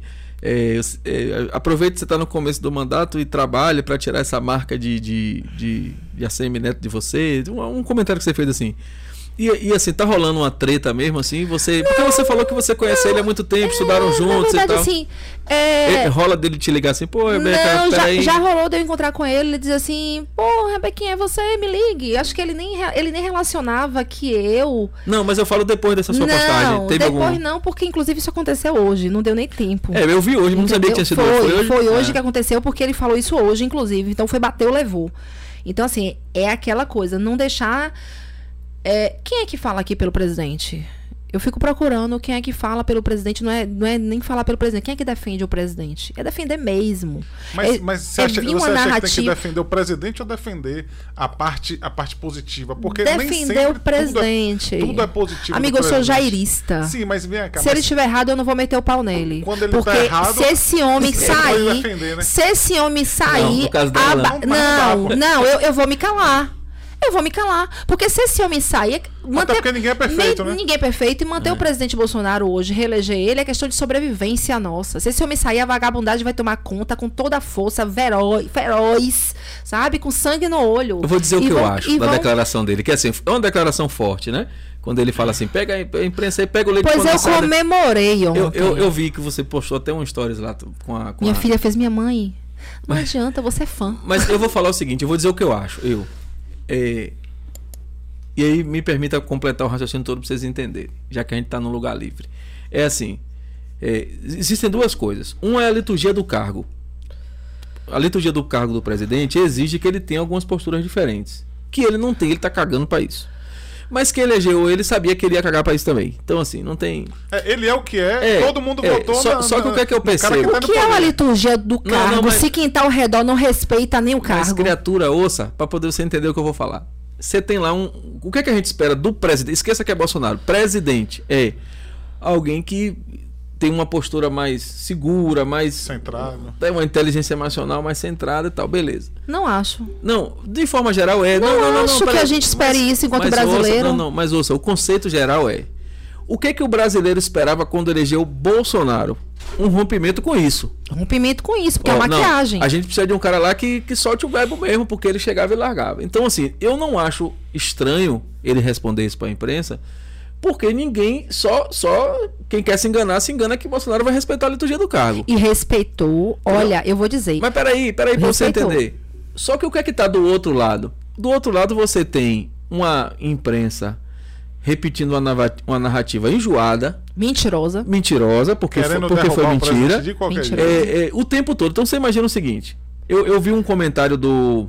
Vou me lembrar o nome dele. Eu assisti no Pingo nos Is na Jovem Pan, eu gosto de assistir. E ele comentou assim. E aí vai, vai, um, vai para todos os meus colegas jornalistas do Brasil inteiro, anotem aí. Dá, dá um belo corte isso aí, viu? Isso que, é- isso que eu vou falar agora. Um recado para todos os jornalistas do meu Brasil, amigos, parceiros e colegas de profissão. A gente aprende na faculdade uma coisa simples, chamada lead. Que o que é o lead? É quando você vai escrever um texto, você tem que se preocupar com o que, como, quem, porquê. Tem um- umas perguntinhas básicas que você tem que responder para escrever uma matéria. Se eu vou fazer uma matéria sobre, sobre economia, eu preciso entender quem, o que, quando, como, e respondendo essas perguntas o texto flui. E o que, que eu vi na reportagem lá da, da revista que falou dessa história do leite condensado? Eles pegaram o que e pronto.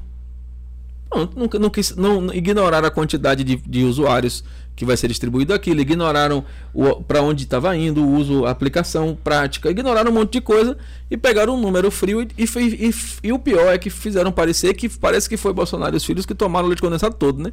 Iam morrer de. Não, o Bolsonaro tá cagando pudim. É, essa foi ótima. Só que assim, é, inclusive uma, uma- a, a deputada Sâmia publicou no na rede dela dizendo assim, como eles têm que explicar isso, como que uma família pode consumir. Ela deve saber, né? É, como não, é, né? é- Porque ela não. deve tomar muito leite condensado. Não, e ela é um exemplo de, de gastos na Assembleia gigantesco, né? Mas assim, nem, nem é isso o caso. O caso é. Uma coisa é você dizer, o governo federal gastou 16 milhões com leite condensado. e 15 esse- milhões. 15 milhões. E esse número precisa ser olhado por quê? Outra coisa é você aumentar essa, essa informação dizendo que foi o cara ou a família do cara. Isso é perverso, isso é, isso é método. Sem moral. Mas, mas o que, que eu vi da imprensa? Eu vi a Folha de São Paulo publicar uma receita de como usar o leite condensado numa receita caseira. Então, assim, os caras. Não, não teve alguém que dissesse assim: peraí, peraí, peraí, peraí, peraí. Essa reportagem está errada. É, tem que dizer o porquê, tem que dizer o como, tem que dizer o. E eu vi colegas da imprensa reproduzindo isso é, com uma coisa mais normal do mundo. Tipo, eu, eu acho que é muito. De forma eu- consciente. Eu, acho que é muito. Mas, Consciente. mas quando eu vejo, quando eu fui ver pros números, porque eu fui ver os números. Quando eu vi os números, eu vi que dá 8 reais por dia. Não. Do- do- do- da manutenção do, do, Se você for pegar a forças, as Forças Armadas, não sei o que, Ah. não sei o que, dá um custo de 8 reais por dia.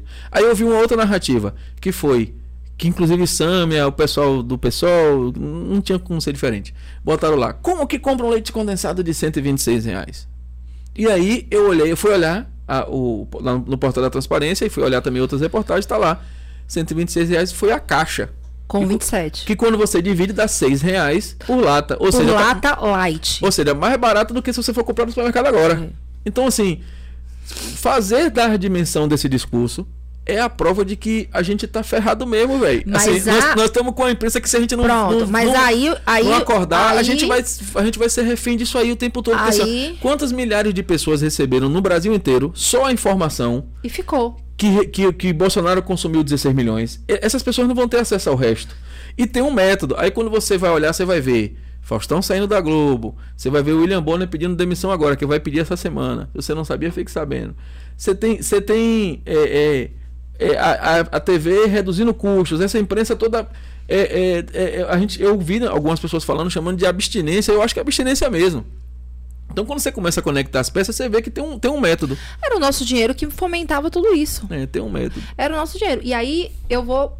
E, eu, e assim, eu já, já me preparei para com esse corte que vai pro ar, eu já começar a receber as minhas retaliações dos cancelamentos nas redes sociais e dos Eu amigos jornalistas que vão mandar vou- mensagem para mim nos grupos. Não tem problema. Mas assim, é, eu, eu só preciso que alguém mostre que eu tô errado. Eu não tenho nenhum compromisso com erro. Se alguém mostrar que eu tô errado, eu volto atrás. Primeiro. Agora, ninguém vai me dizer que essa reportagem que saiu é um exemplo que a gente deve usar como exemplo de jornalismo, porque não, Não é. só E essa, como né? várias. Não Não, é, de só essa, nenhum. como várias. O que acontece é o seguinte: eu não digo nem pra você que ah, o Bolsonaro tá fazendo o que o eleitor dele já sabia que ele iria fazer. Ele é um ser humano. Que o Bolsonaro falou, eu acho que eu já teria falado há muito mais tempo. Ele é um ser humano. O que a imprensa está fazendo com esse homem é desumano.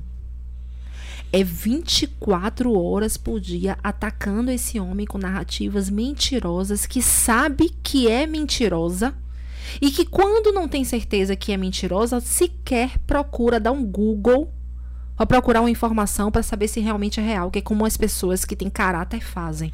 A imprensa, de forma geral, faz Eles isso. né? estão fazendo isso Mas de a desinformação é um Eles método. estão fazendo isso de forma ardilosa e planejada. Você falou igual ao governador Dória agora. Ele que gosta de falar ardiloso. Ardi... Não falo disso não. Ardilosa e planejada. É tudo muito planejado. Aí você vê um presidente que ele estava assim sustentando a liturgia do cargo. Ele veio, o Bolsonaro, depois que ele foi Pra você eleito, ver que ele tava mudou, querendo expandir ali, né? Ele mudou, ele estava quieto a ponto dos eleitores dele dizer assim: velho, faça alguma coisa. Eu cansei de ver. É muito difícil a posição dele, porque quem votou nele queria que ele entrasse enfiando o pé na porta. E se ele enfia o pé na porta, vem outros aqui, como vocês vão dizer, ah, mas a liturgia do cargo. Então é muito difícil o posicionamento dele. Eu mesmo não sou nada na fila do pão. Eu me vejo nessa situação. Por e deixa eu exemplo, lhe falar um negócio importante. Que é assim, ó, eu vi ele falando assim: "Ah, essa imprensa, não sei, não sei, não sei qual foi o termo que ele usou. Imprensa de merda. Essa, essa imprensa de merda tem que enfiar esse dedo pra lá. Beleza. Sabe em quantos por cento eu me senti atingido? Zero. zero, porque você não tá fazendo dessa Zero. forma. Quem é que vai se sentir atingido? É quem realmente. é quem tá E nem fazendo vai, merda, E nem vai. Porque a galera da vagabundagem não tá até dando risada pra ele, tá querendo. Vai agora pegar aí desse É, pra criar é. uma outra narrativa. Eles não estão preocupados a com gente, isso. Quando a gente fala de imprensa, a gente também tem alguns veículos que, que são mais. entram de sola mesmo em cima Porque do- recebe Ah, dinheiro pra é isso, meu dele, amor. Fala de Globo. Fala... Recebe dinheiro pra isso, meu amor. É. Município, estado e, e federal recebe dinheiro pra isso. Secou, velho. É pra Derrubar isso, mesmo, é né? pra derrubar mesmo. Matéria chega pronta. É, eu vejo, assim. e- E assim, fora, ó- fora a isenção, fora. é, é, a gente sabe que tudo, tudo é um jogo, esse jogo já acontece a vida inteira. é, mas o que tá acontecendo é, É surreal, né, É muito surreal. É, É muito, É surreal. muito. escancarado. Aí você me diga, é muito escancarado, é surreal. Já encontraram o amante pra, uma, pra esposa. É, já, já- já... Já, fizeram absurdos com esse homem. E ele é um ser humano. Você sabe qual é a sorte? E aí vem essa questão dele. A, res- a- a sorte, sabe qual é? Ah. É que ele fez secar a fonte para essas mídias esquerdistas, mas ele não abriu a torneira para as mídias direitistas. Não, ele não abriu. E Ele a sorte abriu. é essa. A galera tá se mantendo no Porque, próprio bolso. porque senão, eu, assim, ó, eu tô acompanhando aí, eu posso citar alguns, alguns é, youtubers, algumas pessoas, eu gosto muito da e Bárbara ele lá do Te sofre pressão Atualizei. por isso, ele sofre pressão e ele não abre. Eu digo que Bolsonaro ele é coerente com o que ele fala. Hum. O discurso dele, ele, ele inclusive, eu vou te dizer, ele desagrada seguidores dele. Ele perde, ele perde eleitor, ele perde seguidor, ele mas ele não entra em contradição com o que ele defende. E eu estou lhe falando porque assim, quando ele não fomenta o outro lado ou não protege, incomoda. Tipo, eu te defendo. E aí também tem aquelas pessoas que vêm com o discurso de dizer que eu entendo também a esquerda, a vida toda se estruturou e a gente tem um presidente um presidente da República, nós temos hoje um governo federal que, a- que a gente não vê esse incentivo para a gente conseguir lutar contra isso. Mas também se ele tivesse fazendo, Mas as redações estão cheias de esquerdistas, é, é, complicado Mas também. aí, se ele tivesse fazendo, o discurso ia ser, tá vendo? Criticou o lado de cá e tá fazendo do outro lado. É muito tênue, é muito delicada É. a situação dele. E aí eu vou também adiante. Vem cá, você chegou pra mim, pra aqui e disse: Olha, a quantidade de pessoas que foram atingidas pela desinformação do leite condensado é gigantesca. E que não receberão a e versão que verdadeira. não receberão a versão verdadeira. Se ele chegar e explicar. Mas se ele pega e fala assim, enfia todo mundo no rabo, você não acha que a possibilidade de chegar nessas pessoas é maior? Já chegou. Aí chega porque o brasileiro gosta de treta, gosta de ver o circo pegar fogo e vai dizer por que, que ele mandou enfiar no rabo. Aí vai ter que pesquisar e vai chegar a informação. Então, assim, eu acho que ele fez pelo temperamento, mas eu acho que ele acertou em cheio, porque tem certas narrativas Ele que acaba que- com você. Ele disse que vai falar na live dele hoje. Vai. É hoje, né, que o presidente fala Ele vai falar o seguinte. Ele disse que vai falar hoje Ele vai isso. falar o seguinte, que é uma coisa que a imprensa também não falou.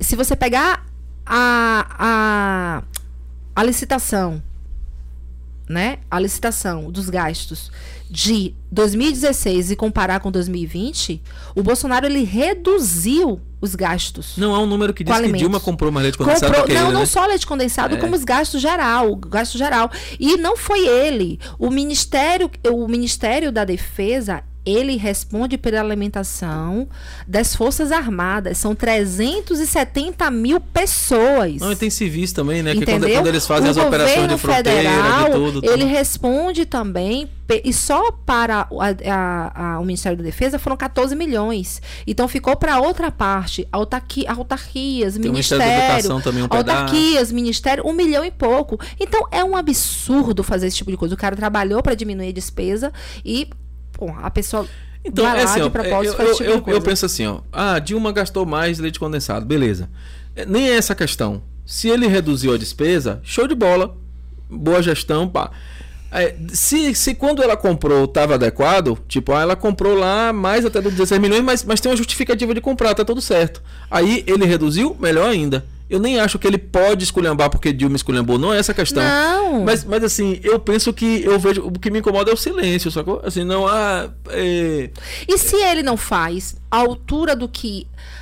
É, sobrinho, muitas vezes, quando você responde sem indignação, parece que aquilo ali é uma verdade. Porque é todo um. um Eu, todo o que eu mundo vi foi falando, isso no vídeo. falando, O que eu vi falando. foi um cara que chegou no limite. Chegou assim. no limite. O- Ele tá ali num ambiente que, em tese, é um ambiente controlado, seguro, né? Ele, ele, eu acho que ele nem se ligou que tinha alguém filmando, apesar de que. Não, ele se ligou. Não, ele é não, não, inteligente. mas eu falo assim, é, não, é, não tinha uma estrutura de filmagem. Assim, não era uma coletiva, Ele por exemplo. não se programou É. pra fazer isso, mas ele É. chutou o pau da barraca É. porque ele tá naquela, tipo assim, Mas, olha. mas não era uma chega. coletiva, sacou? Não. Tipo, ah, uma coletiva. Não era. Não, não era. Ele, Não ele, ele tava ali, ele sabia que tava filmando, porque hoje todo mundo tem celular, e ele, ele fez assim, eu sabe de uma, eu vou dizer o que eu acho.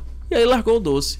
E aí ele pode até ter fugido do protocolo, é, não Eu ter, amei. não ter respeitado a liturgia, mas assim, o, o povão ouve aquilo, fica, vai, no- vai ao delírio, né? Vai ao delírio. Eu achei até que eu não ia conseguir dormir ontem. Eu tava em êxtase, sabe? Eu estava em êxtase. Eu fiz assim, eu votei pra esse presidente pra isso. Eu votei pra isso.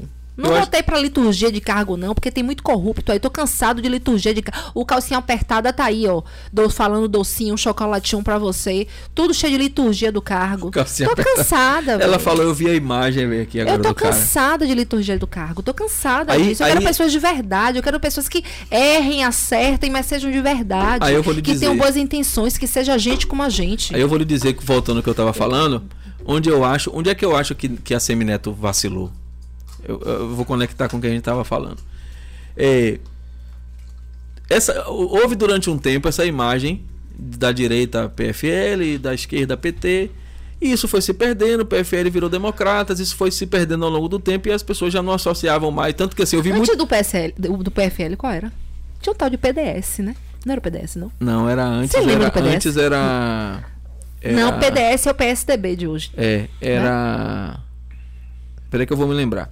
É, quando eu lembrar, eu falo. Então, assim, as pessoas já estavam. Eu vi muito meme dizendo assim: a CM, ne- a CM deve estar se revirando no túmulo quando o Neto fazia algumas coisas, associando justamente essa diferença da firmeza do avô e tal.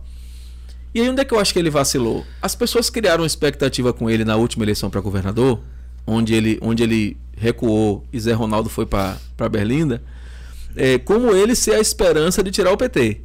E ali, ali foi o primeiro vacilo. Mas eu entendo. Não, não foi um vacilo, não, ali foi estratégico. Eu entendo por que, que ele fez. É vacilo pra gente É, que tem é. viés ideológico. Mas- Pra ele, ele fez tudo certo. Mas eu entendo. É eu- mas eu entendo por que, que ele não fez. Eu, eu entendi o, a- o movimento do, do, do tabuleiro que fez ele não fazer. Tudo bem. Só que ainda se ficou aquela imagem de o, o jeito de tirar o PT é ele. E aí ele só precisava ter bom senso. Na, na minha opinião, só precisava rolar o bom senso. Era é, quando ele diz, quando ele falou aquilo, é, se for preciso, a gente se associa ao PT e ao PCdoB para garantir a democracia.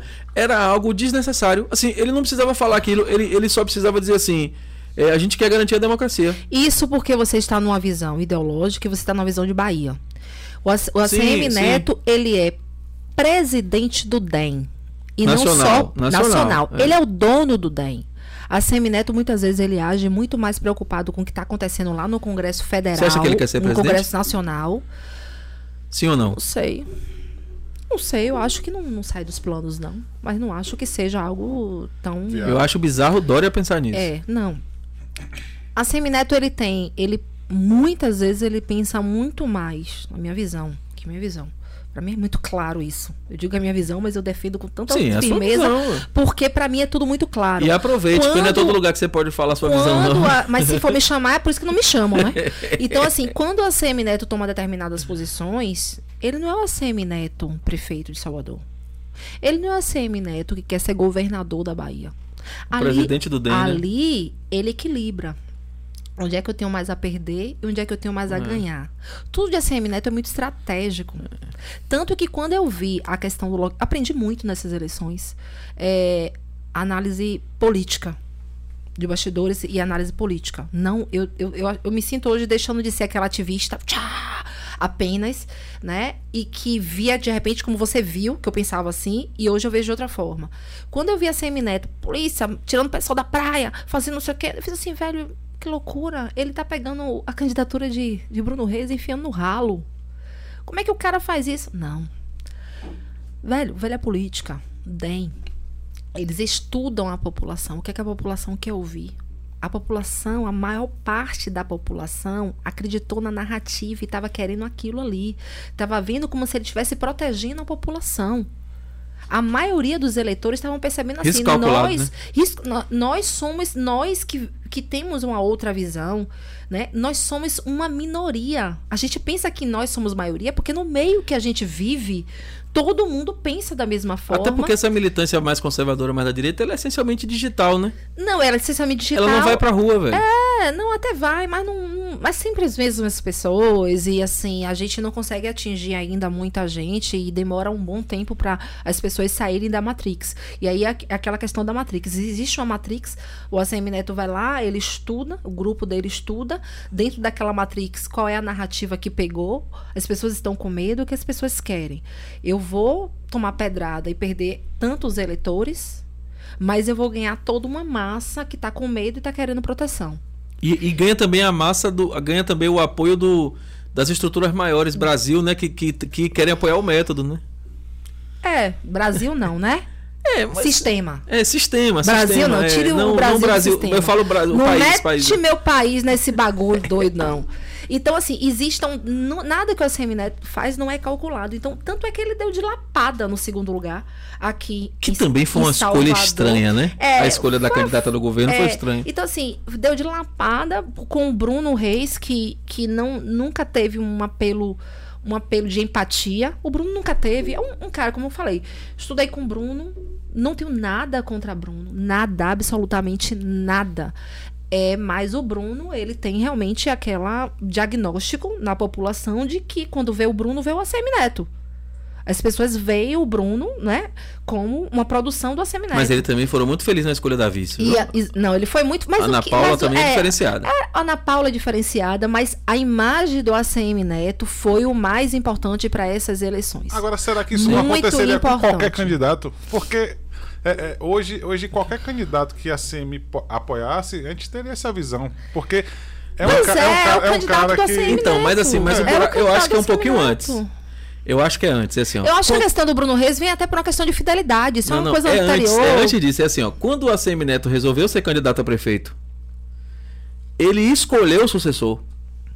Bruno não foi escolhido no Olha, processo. o Bruno está com a ACM Neto desde menino. Então, mas ele não foi escolhido no processo. Tipo, ah, ele é o vice, aí, pô, ele está se viabilizando. Não, eu acho que quando ele ganhou para prefeito a primeira vez, já havia um projeto dele se reeleger, eleger Bruno, é lá atrás. A a não, escolha na verdade existia um projeto. Bruno já seria lançado há, há, um tempo atrás e ele viria como candidato a governador, que ele desistiu. Você lembra É. disso? E aí ele desistiu. Foi uma postura aí, feita por Lúcio Vieira foi- Lima, E aí foi uma quando- facada no estômago de Bruno na época e tudo. Mas o Bruno é aquele cara que veio com a Semineto desde muito novo, desde a época do PFL, jovem. E veio, né? Vinha a questão da lealdade, da parceria e tudo aquilo ali. E foi a- a posição do PMDB foi também, através de Lúcio na época, viu? a pessoa colocada ali pra dizer, olha, ele vai ser é a pessoa que ele tem segurança. O que que Moima fez? Não, é diferente. Aí eu vou Por que que. Moima, não me, eu vou te dizer o que é que Moima fez e vamos ver que- Por que que Moima não colocou aquele o, o, o que era presidente da Câmara, qual é o nome dele que eu esqueci? Rosalvo? Por que que Moima não colocou Rosalvo como vice? Porque ela sabe que com Rosalvo ela não tem um- não teria o controle. Moima daqui a dois anos ela vem deputada federal. Moema vai pra Brasília porque você sabe que ela tem os votos dela certo. Ela vai, sai, ela não vai ficar sem, sem, um, sem um mandato. Então, daqui a dois anos, ela, escreva. Ela vem deputada federal, ela vai ser eleita, ela tem que estar em Brasília, mas de posse com Lauro de Freitas na mão dela. Rosalvo, ela. Inclusive, inclusive o presidente da Câmara Pois é, que. Rosalvo, ela, ela não tinha esse controle de Rosalvo, com o Rosalvo, de que ele, ele assumindo, ele ia fazer o que ela quisesse. Aí ele, ela pega, né? Vamos lá, o termo que as pessoas usam, o poste. Meu poste. O que é meu poste? É aquela pessoa que vai seguir os meus di- ditames. Quando eu falo que é a mesma coisa de Moema, é porque o Bruno representa para Semineto, na minha visão e de muita gente, a pessoa que vai fazer, vai seguir aquele, aquela cartilha ali, daquele projeto, do projeto, certo? Então, o vice de Moema, ele ele está começando a ser preparado politicamente para assumir daqui a dois anos, para seguir a cartilha do projeto, do Então, mas projeto aí, macro. aí a diferença que eu vejo é a seguinte. É que eu não acho que Bruno tenha sido preparado para seguir. Eu, eu vejo nele muita capacidade de gestão. Mas, mas assim, Sim, eu vejo também que. vejo, mas eu- vejo uma lealdade Então, muito grande. Mas ele, tá, ele foi. Ele que é pode ter sido. limitadora. Mas ele, te- ele pode ter sido preparado para seguir um projeto eh, de gestão de cidade que deu certo. Que deu certo. É Aqui, aqui em Lauro de Freitas É. é. diferente. Aqui, aqui não tem a ver com projeto de gestão de cidade, tem a ver com projeto de poder. De poder. que é Sim, diferente. mas não dei.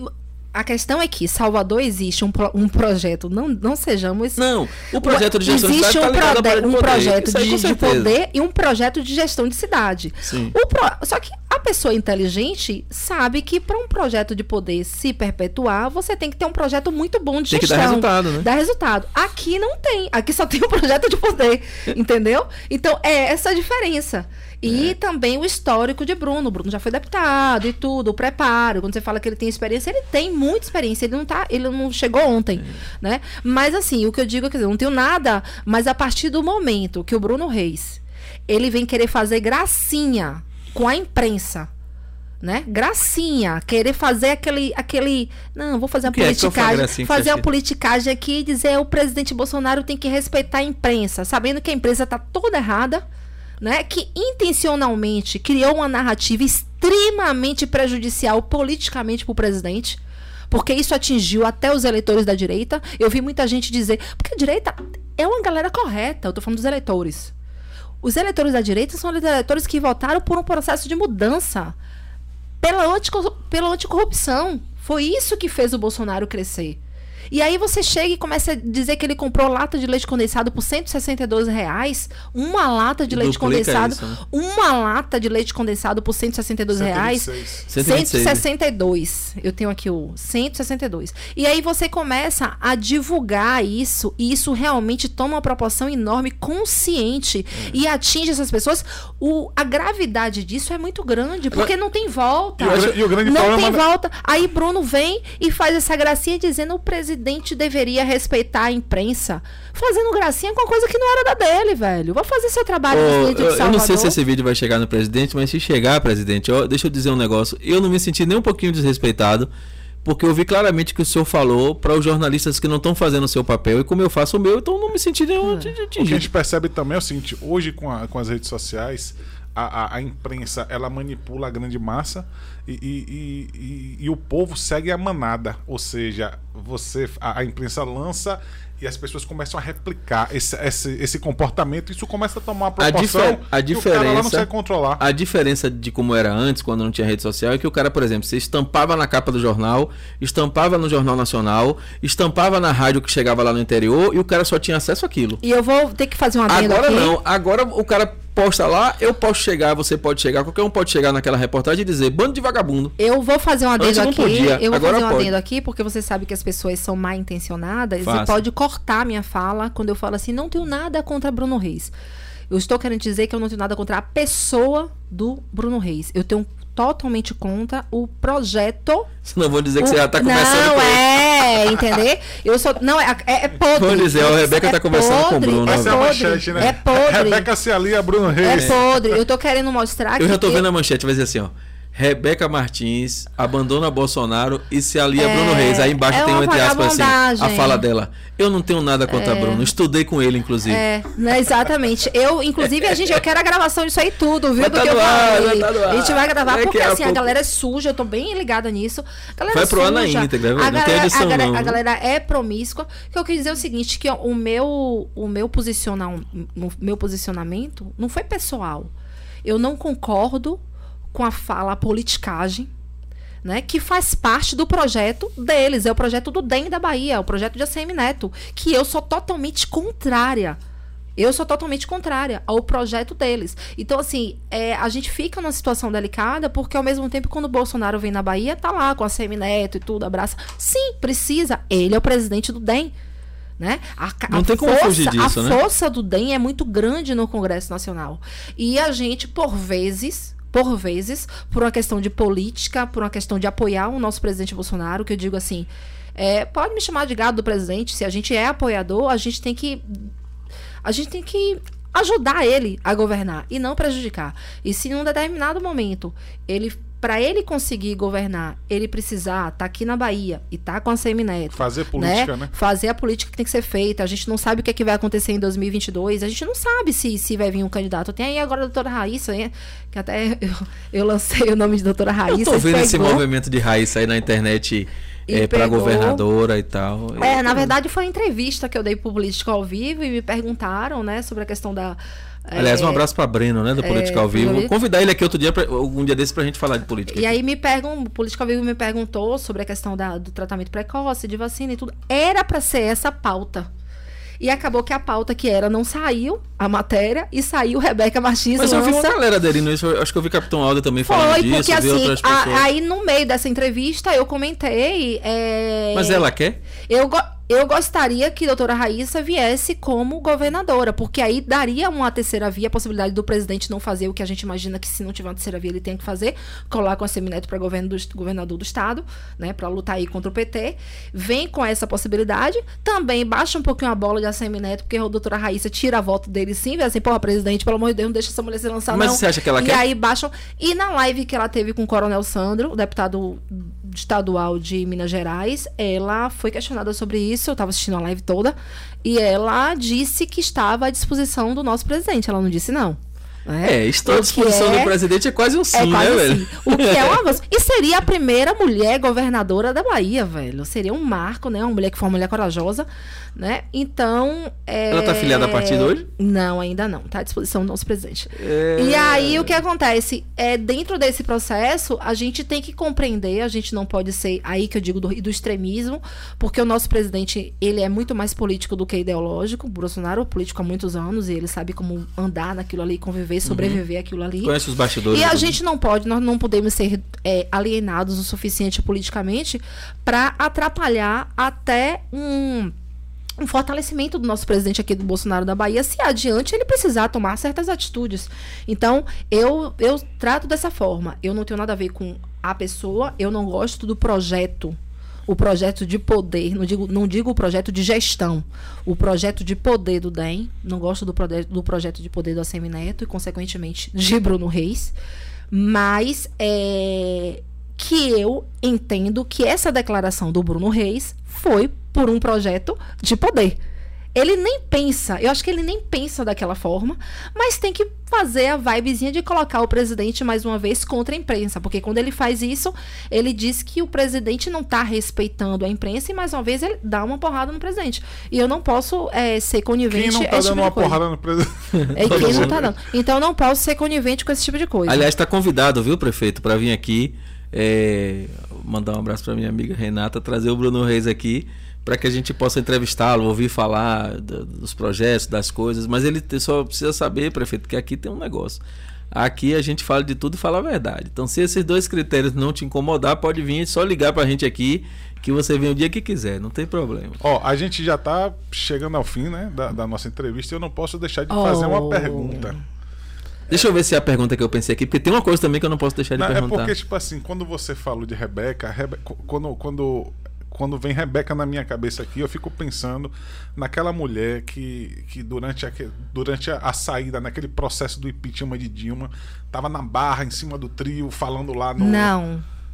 Eu não sou essa mulher. Eu sou Você- essa mulher que estava em casa, Brigando. xingando com a televisão, mandando a televisão tomar em tudo quanto é que eu cada vez que essa mulher aparecia. E que meu marido dizia assim: os vizinhos vão achar que você tá brigando comigo. Eu dizia, vai pra todo aquele vizinho também. Mas eu não era uma mulher que estava no meio da rua. Esse processo de Rebeca ir pra rua, né? Eu estava na internet acompanhando, eu estava revoltada, eu estava falando, eu Veio fazia alguns depois, com trabalhos. Mas Rebeca ir pra rua, Rebeca ir pra rua, eu não fui pra Brasília pro impeachment. Eu fui pra Brasília para vários momentos. mas você não foi pra- Mas pro impeachment pras de manifestações. Dilma, pras manifestações eu fui pra todas. Né? Mas não fui, não era aquela pessoa que estava na frente das manifestações.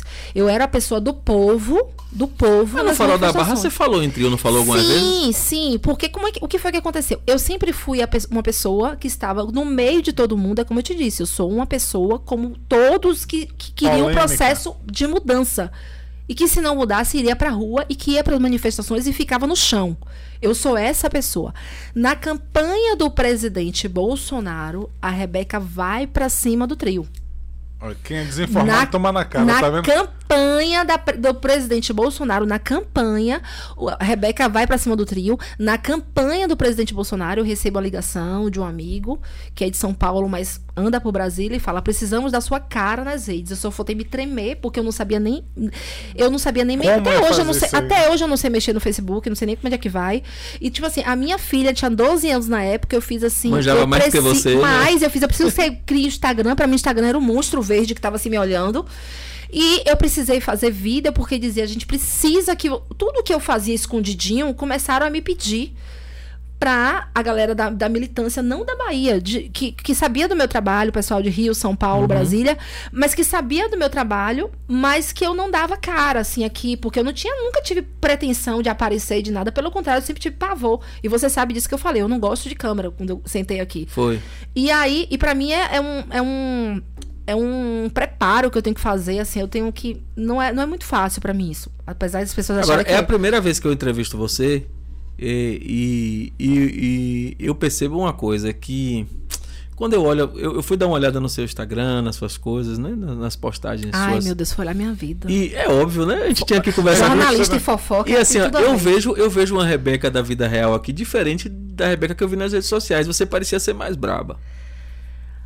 Eu sou braba. Eu tenho um tempera. Eu sou tipo. Eu, assim, eu sou do signo presente, sabia? Eu sou sabia, ariana. né? Eu sou Eu não entendo nada de o signo, ariano, nada, o, ari, nada. o ariano é impossível. A, a- rádio me fez desacreditar de signo. É, o ariano é impossível. Se eu tiver muito indignada, eu não olho pro lado, não, filho. Eu não quero saber quem tá do meu lado. Mas assim, eu- no começo a gente apresentou Mas você, assim, eu ela não é sou desequilibrada. Mas assim, mas eu, eu vejo, eu vi algumas postagens suas, me parecia assim, você tinha um um, um que barraqueirinha que você deixou pra trás, não deixou não? Assim, um, um negócio de tá que agora não, você eu tá tinha um quê? De indignação, que chamar de barraqueiro ou de desequilibrado é o que fazem com o presidente, porque é muito tênue isso, né? É, às vezes você faz a É mesma por isso que eu coisa. tô achando estranho, porque eu tô, eu tô falando com vezes- você que eu não consigo conectar o que eu tô vendo aqui com, com as, o- Às o- vezes o que- você faz a mesma coisa toda hora, ninguém fala nada. Mas quando alguém está em, em evidência, tem que taxar de alguma coisa. E é, tentaram e tentam, né? Tentaram me taxar dessa forma e eu não sou idiota. Eu não sou idiota. Então, assim, é como eu te falei, o que você pode ter visto do passado, você viu muito Rebeca ativista. O ativista, ele não quer nem saber, entendeu? Teve um vídeo que eu cheguei pra, pro governador Rui Costa e disse: Você vai prender quem? Rui Costa vem me prender, entendeu? Porque ele disse que quem fosse pra manifestação, ele ia prender todo mundo. Entendeu? Só que aí você começa, claro, que você vai entendendo como é que a coisa funciona, amadurecendo, você não pode dar espaço para narrativas. Que é a narrativa que Entendi. quer pegar a sua indignação e lhe queimar. E lhe prejudicar e passar uma imagem que é o que fazem com o presidente. Pegam, pegam um homem que está saturado, um homem que está sacaneado, um homem que está perseguido, um homem que está no limite e fazem, fazem, fazem até ele perder as estribeiras e dizer é o desequilibrado. Então aí você também não pode ser é, dar margem para as narrativas e você precisa mudar a postura. Você tá afiliado a algum partido hoje? Não, zero partido. Eu- Então- eu- então eu- Quando, quando você falou em mulher Terminou a braba, eleição, me- quando você me- falou em mulher me- braba, eu fiz, rapaz, eu ia fazer uma me- brincadeira, me fazendo uma brincadeira com Rebeca, eu ia falar, Rebeca aqui do Lula livre, e você fez, rapaz, não faça isso não, porque ela vai atravessar mesmo. Não, mas aí eu iria mesmo, porque assim, é da, da minha personalidade, entendeu? Rapaz, é da eu fico imaginando o que, que ela ia responder. Já pensou se a É. gente começa assim? Estamos aqui com Rebeca Martins, representante do Lula Livre. Então, assim, só concluindo a questão de Rebeca, Rebeca tomar frente de manifestação, que é importante vocês saberem quando foi que isso aconteceu. Rebeca ia pra rua. Rebeca na impeachment de Dilma em Até rua, corrigir, mas não porque pra- tava. pra a impeachment de tava Dilma, lá a Rebeca não tava em cima de trio. Eu jamais vou falar uma coisa que eu, eu não tava. Mas é porque era- o movimento foi muito parecido, né? O pessoal de camisa verde e amarela na rua. Isso, eu tava tal. na rua. Eu sou uma pessoa de rua, eu sou uma pessoa de rua, mas eu nunca fui uma pessoa de aparecer. E sempre fiz alguns trabalhos, tanto é que as pessoas sabiam da minha Mas existência. na verdade, se você já estar tivesse aqui. na- no ativismo, é, como você estava com o presidente na época do, do, do- do impeachment de Lula, provavelmente você estaria, de Dilma, provavelmente você estaria no trio. Porque o- o, sentimento não, é. você sabe por que que não? Porque, como eu te falei, é porque as pessoas não sabem, mas eu tenho um lado tímido. Tenho um lado tímido. As Não pessoas não. parece, não parece. Mas tenho. E eu fui uma, uma, uma, uma criança tímida, uma adolescente tímida. Mas a gente aprende a sobreviver, né? Então, assim, quando eu tive que ir é, pra cima de trio, eu precisei ir. Não foi tinha jeito, é. Não foi uma decisão. Tava na prancha e não tinha como dar Na verdade, foi o seguinte. Foi o seguinte, na primeira manifestação que teve no Farol da Barra de apoio ao presidente ao Bolsonaro, acho que foi a primeira ou foi a segunda, eu tava em todas. Como todo mundo tava em todas, e teve outras manifestações também, né? Que todo esse processo que a gente foi acompanhando, todo mundo no chão. Só que teve uma que foi na época do ele não. Eram as mulheres dizendo ele não. E coincidiu com o momento que eu briguei com todo mundo é minha amiga, que foi esse que eu mandei todo mundo pra aquele lugar, e elas estavam, e eu ficava indignada que eu entrava nas redes dela, escondidinha, elas estavam, ele não, ele não, ele não. Eu tava revoltada com aquilo ali. A mulherada do sovaco cabeludo, né? Não, e, e elas não têm nem sovaco cabeludo. O pior de tudo é Não isso. tinha não, velho? Não, eu nunca andei com esse tipo de, mulher feminista, não. Não, nunca, essas doidas. E aí o que acontece? A Rebeca chama feminista de doida. É, a manchete é. E a- Agressão, é, Rebeca é, chama-. Aí o que acontece? Se for no Jornal Nacional, vai ser assim: agressão. Pois Ativista é. bolsonarista agride mulheres virtualmente. Aí se for no, num programa mais popular, vai dizer assim: é, violência explícita. Pois é, é machista. A mulher, É. a, a ativista bolsonarista machista que não respeita que mulher pode ter o sovaco cheio de cabelo. E aí eu falei isso em cima do trio. E aí na época do ele, não. É, no farol da barra, eu tava lá no fundo. Eu ainda comendo as narrativas, né? Que dizia assim, não vai todo mundo pro, pra barra porque a esquerda vai bater em todo mundo. Você, não sei se você lembra disso, vai fazer e vai acontecer. e ali eu não levei nem meus filhos, depois eles começaram a ir pra todos, todo Vai mundo que tem uma pintado. confusão. Vai que tem uma confusão, aí eu não levei. E lá em casa era sempre assim as manifestações. Eu vou e meu marido, eu não vou e não sei o que. E eu dizia, eu pegava, entrava no carro e dizia assim: se acontecer alguma coisa comigo, você vai se culpar. Ele, eu vou. Ele dizia até o último minuto que ele não ia, mas ele foi comigo em todas, né? Mas ele tentava fazer com que eu não fosse. E aí, eu lá no fundo, assim, com ele, aí o. tá- é, foi até o Cláudio, ele tava, ele era candidato a deputado, mas ali ninguém podia se declarar deputado. Todos os dep- deputados, todos os candidatos do Alden, Thalita, Cláudio Silva, não sei o quê, todos subiram nesse trio. Deu uma sumida, Né? Thalita, né? É, né? E aí todos. A cara dela. a cara dela. Deixa a Thalita lá. E- Então, assim, todos subiram, todos, todos, todo mundo subiu nesse trio. E aí tava todo mundo falando, mas não podia eh, se declarar candidato a deputado, porque ali era apoio ao presidente Bolsonaro. Era pra eleger o presidente. Ali não era pra apoiar nenhum candidato a deputado. Não dava pra se E, aproveitar da é, situação. Não, não dava para se, é, se aproveitar, até porque existia é, um. Não tinha dinheiro de fundo partidário, não tinha nada, era dinheiro de. de de, de apoio mesmo, de, de doação Uhum. e tudo. E quem tava ali doando disse: olha, é para é pro presidente, não Sim, é pra sim. campanha, então ninguém se declarava. E aí chega, chega, acho que foi o Cláudio fez assim: olha, eu quero uma mulher que fale é, nessa onda de ele não pelo presidente Bolsonaro. Primeira vez, mulher nenhuma. Eu quero uma mulher que fale pelo Bolsonaro. Segunda vez. Ah, ele chamou no trio lá voluntariamente quem quisesse falar. Voluntariamente. Na terceira, eu que tava lá no fundo, eu fiz, que vergonha. Que vergonha que a Bahia vai passar. Aí eu fiz, eu vou.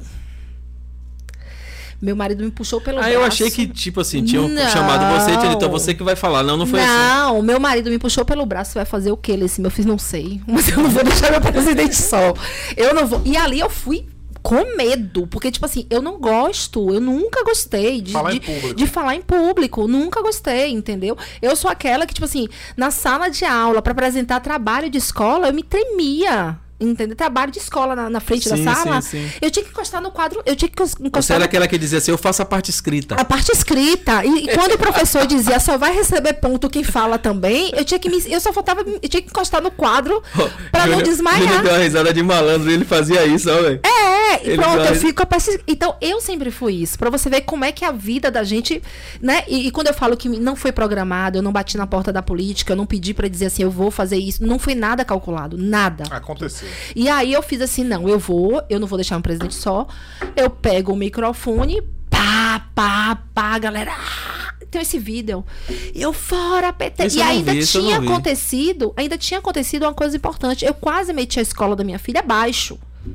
Porque minha filha chegou em casa do nada, com 12 anos, e fez: Minha mãe, você é fascista? Porque eu tava indo pra manifestação. Eu fiz: Ué, essa minha tá ouvindo isso onde? Com 12 anos de idade, você é fascista? E aí eu descobri, não vou dizer o nome da escola, não vou dizer a professora, que a professora fez um, um grupo, de, um, um Instagram fechado, era o fã-clube da Protal, e que ali pregava que o Bolsonaro era fascista, tinha aquela uma, uma, é, Ah, mas os professores, de uma forma geral, estão 12 alinhados à anos, esquerda. Estão 12 alinhados à anos, esquerda. 12 né? anos. Tinha aquela Mafalda, né? Aquela bonequinha Mafalda falando é, com palavras, plaquinhas é, feministas. E também tinha o Lula sendo ovacionado pelo povo. E aí eu fui pra cima dela, perguntei o que era, não sei o quê. E ela pegou, me mostrou. Mãe, isso aqui tá certo. Ah, meu amigo.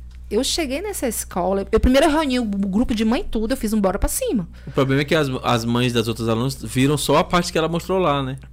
Que quem mostrou lá? Que tava lá no Instagram, que ela mostrou. Não, aí eu peguei, falei com uma mãe, falei com outra e fiz assim: não, vamos tomar providência. A escola não queria receber todas as mães juntas, porque várias mulheres juntas é. É não, tem problema. que ser individual. Eu fiz, então, eu vou individual. Eu fiz assim: olha, ou para, ou eu vou no Ministério Público.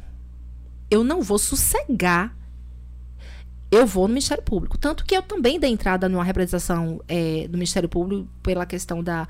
Não foi nem escola sem partido, mas é escola sem partido, mas como é, o escola sem partido era só um projeto, eu fui mais pela parte penal e criminal sobre o que estava acontecendo na escola pública, que várias denúncias que eu recebi. Eu cheguei a entrar com a representação com relação a isso. E aí, quando eu tomei essa posição, a escola pegou, reuniu os professores e re- realmente proibiu os professores de falarem político. Foi, foi, foi, foi divisor de águas essas eleições de 2018. E eu fiquei extremamente chateada, porque, tipo assim, a minha filha, né, começando a ser cooptada aos 12 anos de idade. E aí, quando eu subi no trio, eu subi, minha filha subiu, meu filho subiu, e eu pegava o braço dela. Acho que ela não tinha nem enfiar a cara, de vergonha. Sua filha? É. E eu pegava e dizia assim, eu estou aqui pelos meus filhos, porque a escola fez isso. E a galera. "Ah!" E aí eu disse, fora PT, e não sei o quê. E aqui nós somos mulheres e mulheres. Aí eu falei da feminista, porque aqui não tem mulher, mulher inteligente, tem mulher com, um sovaco cheio de cabelo, não, e que não sei o quê.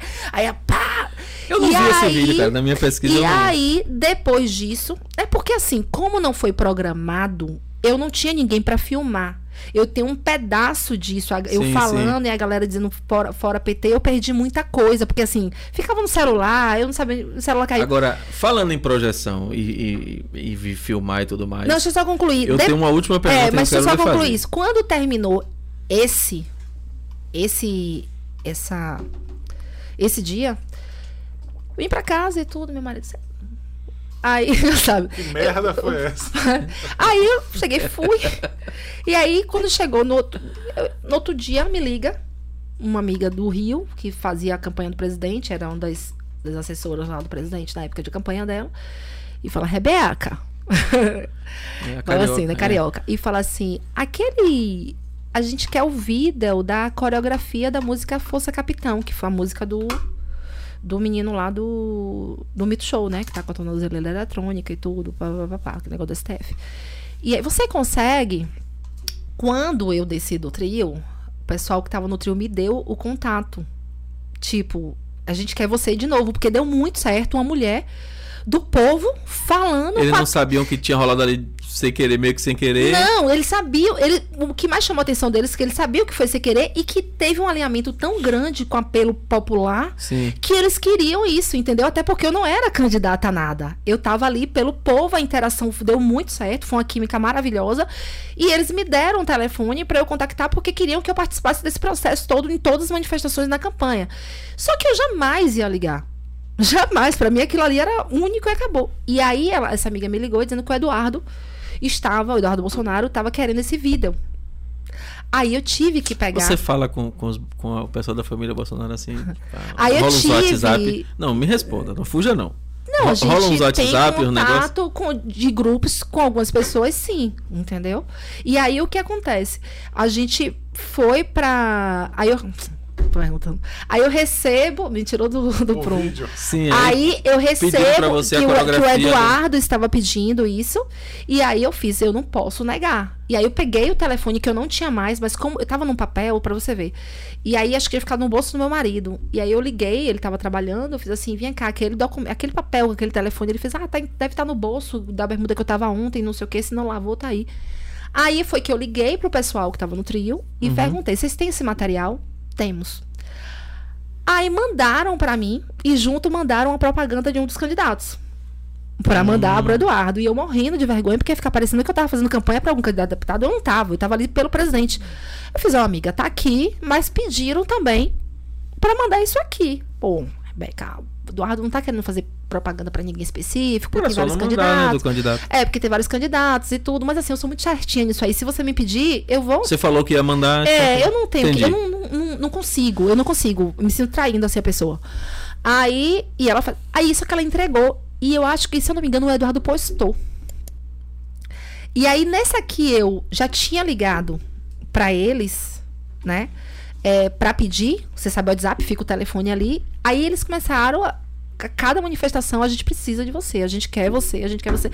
Quando eu fui ver, eu já estava participando das reuniões de noite, era eu e 12 homens, eu só de mulher, ah, entendeu? Participando já da, da parte, Intelectual. Pô, raciocinando o planejamento. Mas da campanha você e 12 presidente homens dá 13. Não, então eram 11. Era Ah, eu e mais 11. 12. E aí isso causou um problema, um desgaste em casa. Foi por isso que eu tive que prometer ao ao meu marido que depois que o Bolsonaro fosse eleito, eu, tinha, eu ia acabar com isso. Eu, eu- terminou o primeiro turno, acabo, acabou, não tem mais nada disso. Porque eu achei que ele ia ser eleito no primeiro turno. Sim. E aí eu prometi isso pelo casamento, né? Porque no processo de. Foram quatro meses de devoção. Devoção. Engordei. Eu não, eu não sei nem o que, é que fiz da minha vida. Abandonei profissão, abandonei tudo. Vivi aquilo ali 24 horas por dia. 4 horas da manhã, 3, 2. Se tivesse um fake contra Bolsonaro, eu tava ali pra defender. Eu não dormia. E aí, o que foi que aconteceu? Ele. Participei desse processo todo. Eu tive que prometer a ele que- que ia ter, terminar esse primeiro turno, que ia acabar. Essas reuniões começavam às sete da noite. E aí virava madrugada, porque você sabe, todo mundo trabalha. E aí, às vezes, eu cheguei em casa. Uma vez eu cheguei em casa e eu disse assim: ele tava sentado na. São os bastidores, né? Ele tava sentado assistindo televisão. Aí eu fiz amor. Ele, amor, você tem que escolher o que que você quer da sua vida. Eu vou virar Lula desse jeito ou eu, esse presidente. Vai ter que... E aí foi um processo. Eu disse que meu marido pediu divórcio umas 20 vezes nessa. Eu falei, não vai me largar, não adianta. Não adianta que você não vou deixar você me largar. E aí foi aquele um processo que não foi fácil para ele, né? E assim, a nossa relação é uma relação tradicional, não somos um casalzinho novo, né? Eu não sou nenhuma menininha nova, ele não é nenhum menininho novo. Claro que seu marido tá com sua mulher, com sua vida toda estruturada, tudo certinho. De repente ela despiroca e começa a, a querer fazer campanha política. E aí eu ia pra, pra o Dique do Tororó, levei minha filha, ah, eu sou fascista, então bora, você vai virar patriota agora. Levei ela com 12 anos pra abrir bandeira do Brasil, o petista foi lá no carro, cuspiu a bandeira, ela, mãe, eu fiz, é isso aí contra isso aí que a gente tá lutando. E aí eu consegui abrir a cabeça dos Que meus coisa. filhos, consegui abrir. Chegou a hora que ela não podia ver Bolsonaro na televisão, que ela, minha mãe, ele é muito lindo, vovozinho. E aí ela se, se encantou. Né? Meu filho também entendeu, eles já começaram a ir pra manifestação comigo, todo mundo pintado, assim. É, e eu ia pintada. Eu, não, eu, eu passava um, um- um batom verde, uma purpurina, tanto que saiu uma matéria, uma matéria na época no Bocão News, que eu, que eu fiz assim, meu, eu, eu nem sabia o que eu tinha feito. por causa desse negócio de Zé Ronaldo, que o ACM Neto não, não apoiou. E aí, na hora, em vez de eu chamar o nome de ACM Neto, eu falando. E depois o pessoal reclamou comigo. Eu fiz: quem mandou me dar o microfone? Vocês me dão o microfone. Sem me preparar. sem dizer o que eu posso não falar. Eu vou falar o que o povo fala. Aí eu falei o nome de ACM Neto, falei o Grampinho. Aí o Bocão News botou. Eleitora bolsonarista chama a CM Neto de Grampinho. Minha cara lá estampada. E aí eu começo a receber telefonema de noite. Eu fiz. Rebeca, eu fiz, meu Deus do céu, tô na página. Você nem tinha dimensão. Não, eu não tinha nem a dimensão. Então, assim, não foi por um acaso. Foi uma coisa visceral, foi uma coisa de verdade, foi uma coisa assim que para mim tá comigo aqui nato até hoje. Só a única diferença é que eu começo a entender a política os bastidores. Agora, deixa eu lhe fazer uma pergunta. E a gente tá. A gente não tem muito tempo, apesar de que a gente não tem controle de tempo também, mas assim. É, você falou aí que você não tá afiliado a partido nenhum e tal, mas pra gente encerrar. E 2022? Porque assim, eu. Você. Você tá. É, eu, eu acho isso meio irreversível. Você não tem como mais fugir da política. Nem já sei, tentei várias nem vezes. Nem sei se você quer fugir, mas. Não, mas, eu já tentei várias vezes. Mas não, não dá é, mais, não isso é, é irreversível, não. não. dá mais. Eu já tentei, eu juro pra você, é, eu já é, tentei. E 22, você pensa o quê? Você pensa ser candidata Você foi candidata a vereadora Lauro de Freitas, você pensa ser candidata a deputado estadual, federal, você já tá pensando em alguém se você for estadual para federal, se você for federal, alguém se vai ajudar estadual ou, ou vai te ajudar.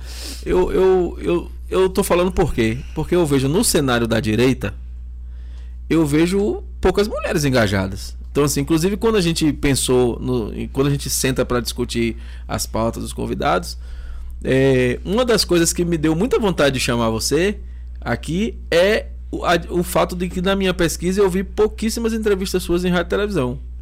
Não me dá espaço. E, e, aí eu falei assim, peraí, tem alguma coisa errada. Se, se, não, se não tem entrevista dela em espaço de em rádio e televisão, tem alguma coisa rolando. Então a gente vai ser esse espaço. Então, foi uma, das coisas que nos fez querer chamar você. É, até porque a gente não tem conexão anterior, né? Não, então não eu falei, não, eu preciso chamar, porque se não tem entrevista dela em nenhum lugar, tem alguma coisa que ela tem que falar aí que ninguém tá deixando ela falar. Vamos, vamos convidar é. ela. Mas assim, é, você pensa em 22, tem projeto para 22? É cedo ainda para falar? Ou você quer ficar nos bastidores?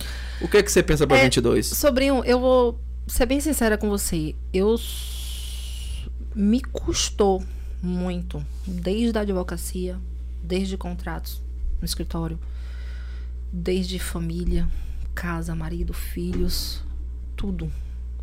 Me custou muito isso que eu fiz. Essa trajetória que não foi uma escolha. Mostrei aqui para você que não foi uma escolha. Aconteceu. E é óbvio que é uma decisão que tem que ser muito pensada e a gente tem muito também a, a aprender. E tem perder. tempo ainda. E tem tempo. É, sou, se eu falar para você que não, não existe uma. Ah, Rebeca, você não é requisitada, sou, né? Porque, como você mesmo fala, mulheres têm poucas, né?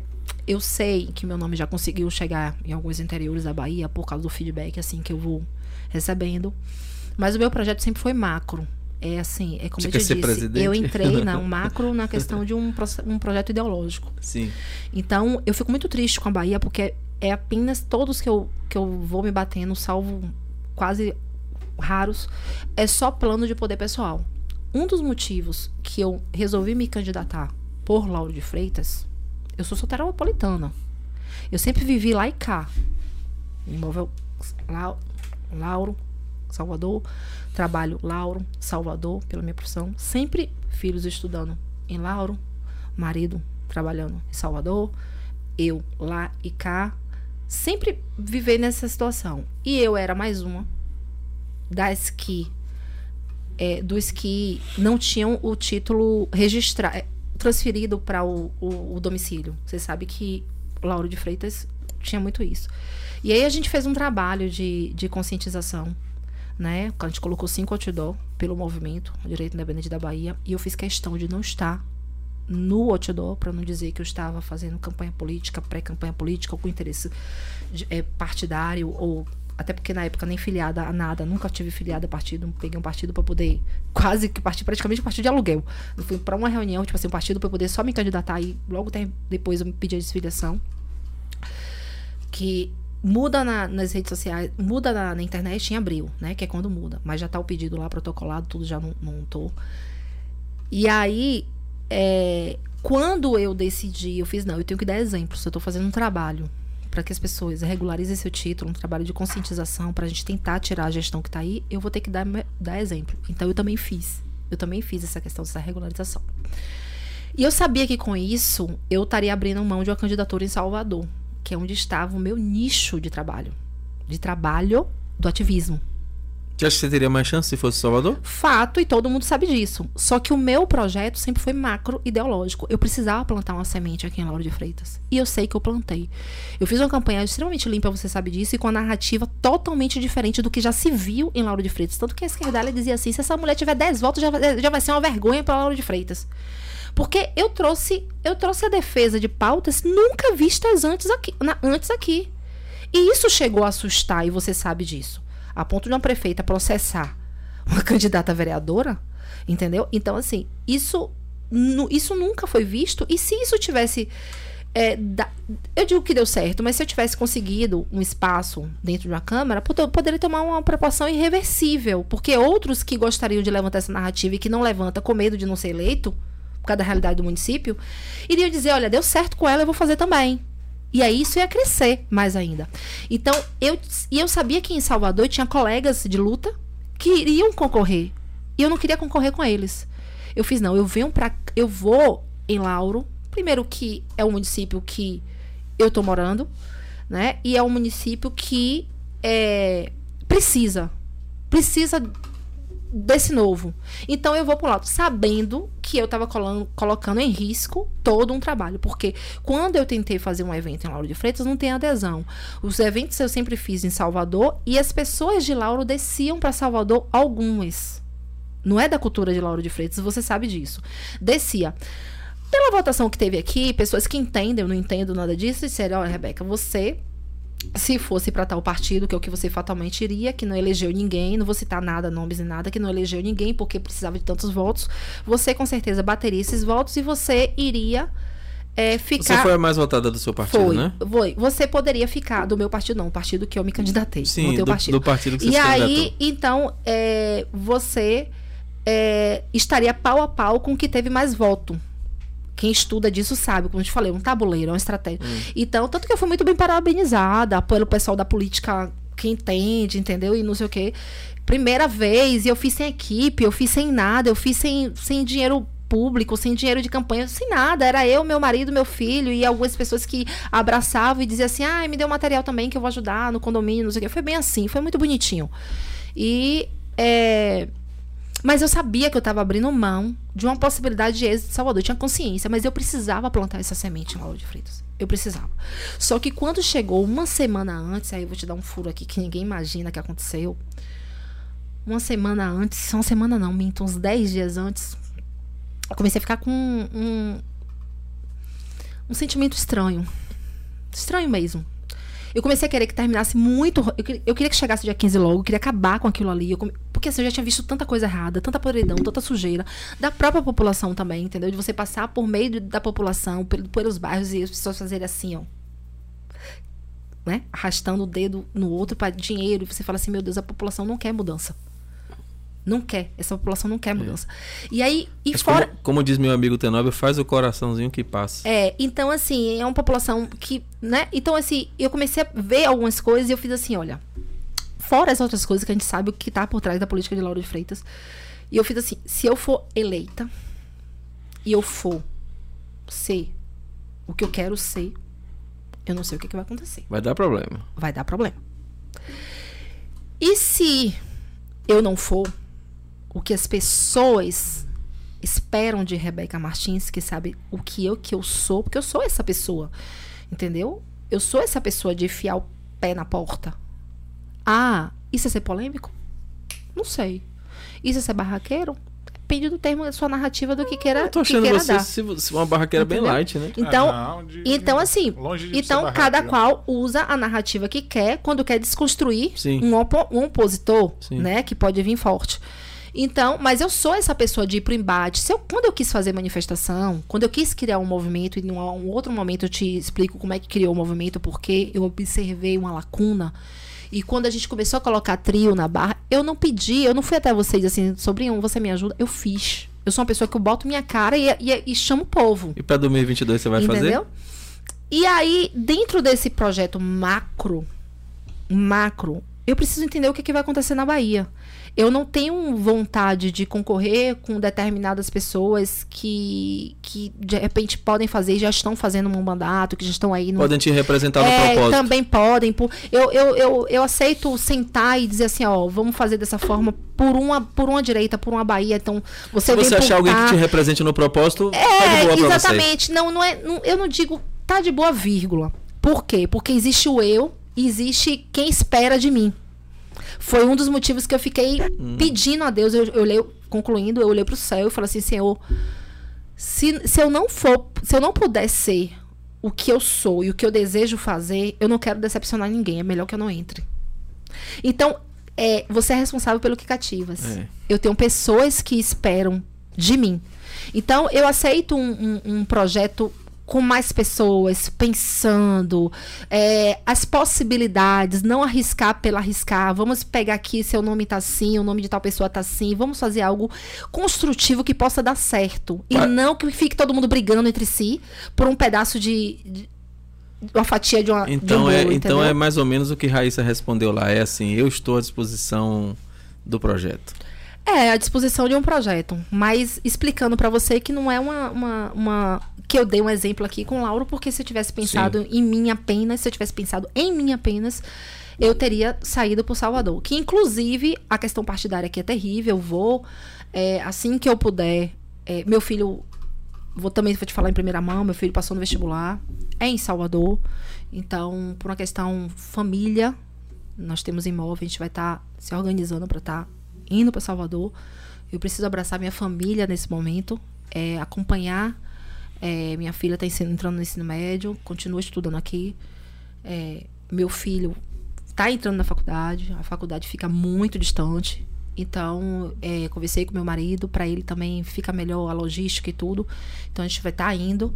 É, nesse processo, eu acredito que não decidi. De repente, eu transferi meu título para Salvador. Eu ia te perguntar isso, se o título vai é, Salvador meu também. transferir meu título para Salvador, aí já é uma decisão, pelo que eu vi dos partidos em Lauro de Freitas, é tudo diferente da realidade. Partido que partido que está que seriam que a nível nacional é centro-direita tá com o PT, partido que seriam centro-esquerda é oposição ao PT. Aqui é tudo Aqui tão é tudo louco, né? é tudo tão louco, tão diferente que eu não consigo digerir isso e lidar com isso de acordo com os, os princípios e defender o que eu acredito. Então assim, eu acho que Salvador, a questão partidária em Salvador tem mais lógica.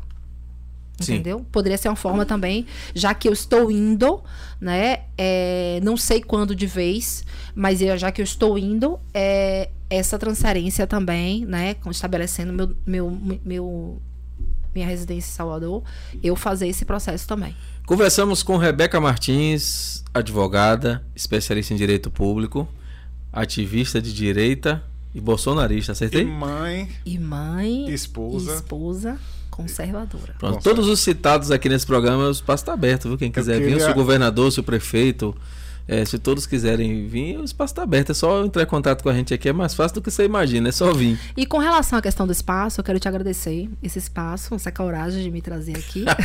já que você disse que eu sou Não, uma hora pessoa nenhuma a gente aceitou, não polêmica. foi? Assim, hora, Já hora nenhuma a disse, aceitou. E eu te respondo a pergunta que você fez aqui, você até tinha me feito antes, né? Antes de começar o programa, por que essa que eu fiz, eu vou vou responder depois.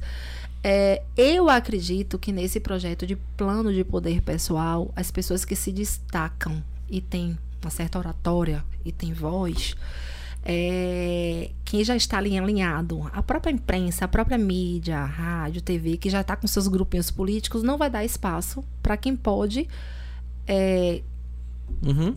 Aparecer, né? Aparecer e ser um problema adiante. Então, eu sinto, eu brinco, eu sofro bullying, né? Mas eu não sou uma mimizenta. Na verdade, o que eu sinto é isso. Não vão tentar não dar uma espaço. É, vi, vi gente apoiando candidatos de Lauro que não teria nenhuma condição para não me apoiar. Gente grande, tipo Entendi. assim. Porque Rebeca não pode crescer. Rebeca não pode falar. Rebeca não pode aparecer. Rebeca pode ser um problema. Então, assim. Pensou em isso- 22 já. É, ele já. Eu acho que antes, eu tô, eu tô aqui, o povo já tá em outro lugar já pensando em mim. Entendeu? E em 2022. É esse o cenário da Bahia, da política da Bahia. Que é muito triste, porque nós temos uma, uma esquerda e ali eu coloco PSD, PP e PT tudo junto, né? É muito alinhados, porque eles brigam ali entre si, mas na hora do vamos ver, tá todo mundo junto. Eles têm um plano, um macro, eles têm um plano, um projeto macro. Projeto de poder mesmo. Entendeu? Que é macro, que na hora H eles não ficam com essa picuinha entre eles, ó, já que foi assim, vai assim, então vamos lá junto. Tanto é que o PC do B, você viu que teve aquela discussão do Rui Costa se apoiar a Olívia, se não ia. Teve aquela discussão e no final de tudo o Rui Costa nomeou a Olívia. É, mas Né? o PT não apoia um candidato que não seja do é, partido, né? mas eles se abraçam. Ela É. não foi eleita, mas está aí na gestão. Foi nomeada. Por quê? Porque é capital político que tem ali, e eles pensam no capital político, Sim, eles sim. pensam no futuro. A direita daí, daqui, que não existe, eu digo que ainda está em é, crescimento, eu não digo nem que é de amadurecimento. Não, mas a direita no Brasil é Em desorganizada. processo de crescimento, não, em processo de formação. Tá em processo É, de formação. no Brasil todo é fica se, desorganizado. se degladiando. Pronto, conversamos com Rebeca Martins, mais uma vez obrigado, Rebeca, por aceitar o convite. Daqui a pouquinho você vai acompanhar também os cortes dessa Polêmicos. conversa, mais polêmicos, lá também no Cortes do Boss, você vai ver. E na próxima terça-feira, já, você, já- você acha que deve dizer quem vai vir terça-feira? Próximo, sim, claro. Na próxima deixar o espectador Você aí. quer que diga? Por favor. Na próxima. Esse, essa conversa aqui que você está assistindo hoje na quinta-feira, na próxima terça-feira, vai estar aqui também batendo papo sem filtro, sem tempo, sem agonia, com toda a verdade. Gabriel Bandarra, meu amigo Tenóbio, vai estar com a gente aqui. Que é comediante, Ele é ator. ator. Agora vereador e vai falar também de, de- de um monte de coisa. e Vai estar com a gente aqui na terça-feira. E eu gostaria também de solicitar aí a todos que se inscrevam no canal, ative o sininho. Nós temos Facebook, YouTube, Spotify, Spotify. Twitch. É, é, Tá aparecendo aqui, né? aparecendo aí nas todas as redes sociais. Bota as redes sociais aí pra galera ver ali, ó. Arroba Boss e Podcast a minha é rebecamartins.bahia no Instagram, no Face também, que eu só, só se jogar no Instagram e vai pro Face, que eu não É, sei nem mexer no já tá Face. automático. Rebeca Martins BA, meu Twitter. E meu, meu YouTube é Rebeca Martins Sem Filtros. É Rebeca. Martins sem Sem filtros. filtros. É isso É aí. isso aí, galera. Então acompanha nossas redes sociais e a de Rebeca também. Ah, é. Arroba Boys Podcast Oficial e terça-feira tem Gabriel Bandarra, o Tenóbio aqui com a gente. Valeu, galera. Beijão, pessoal.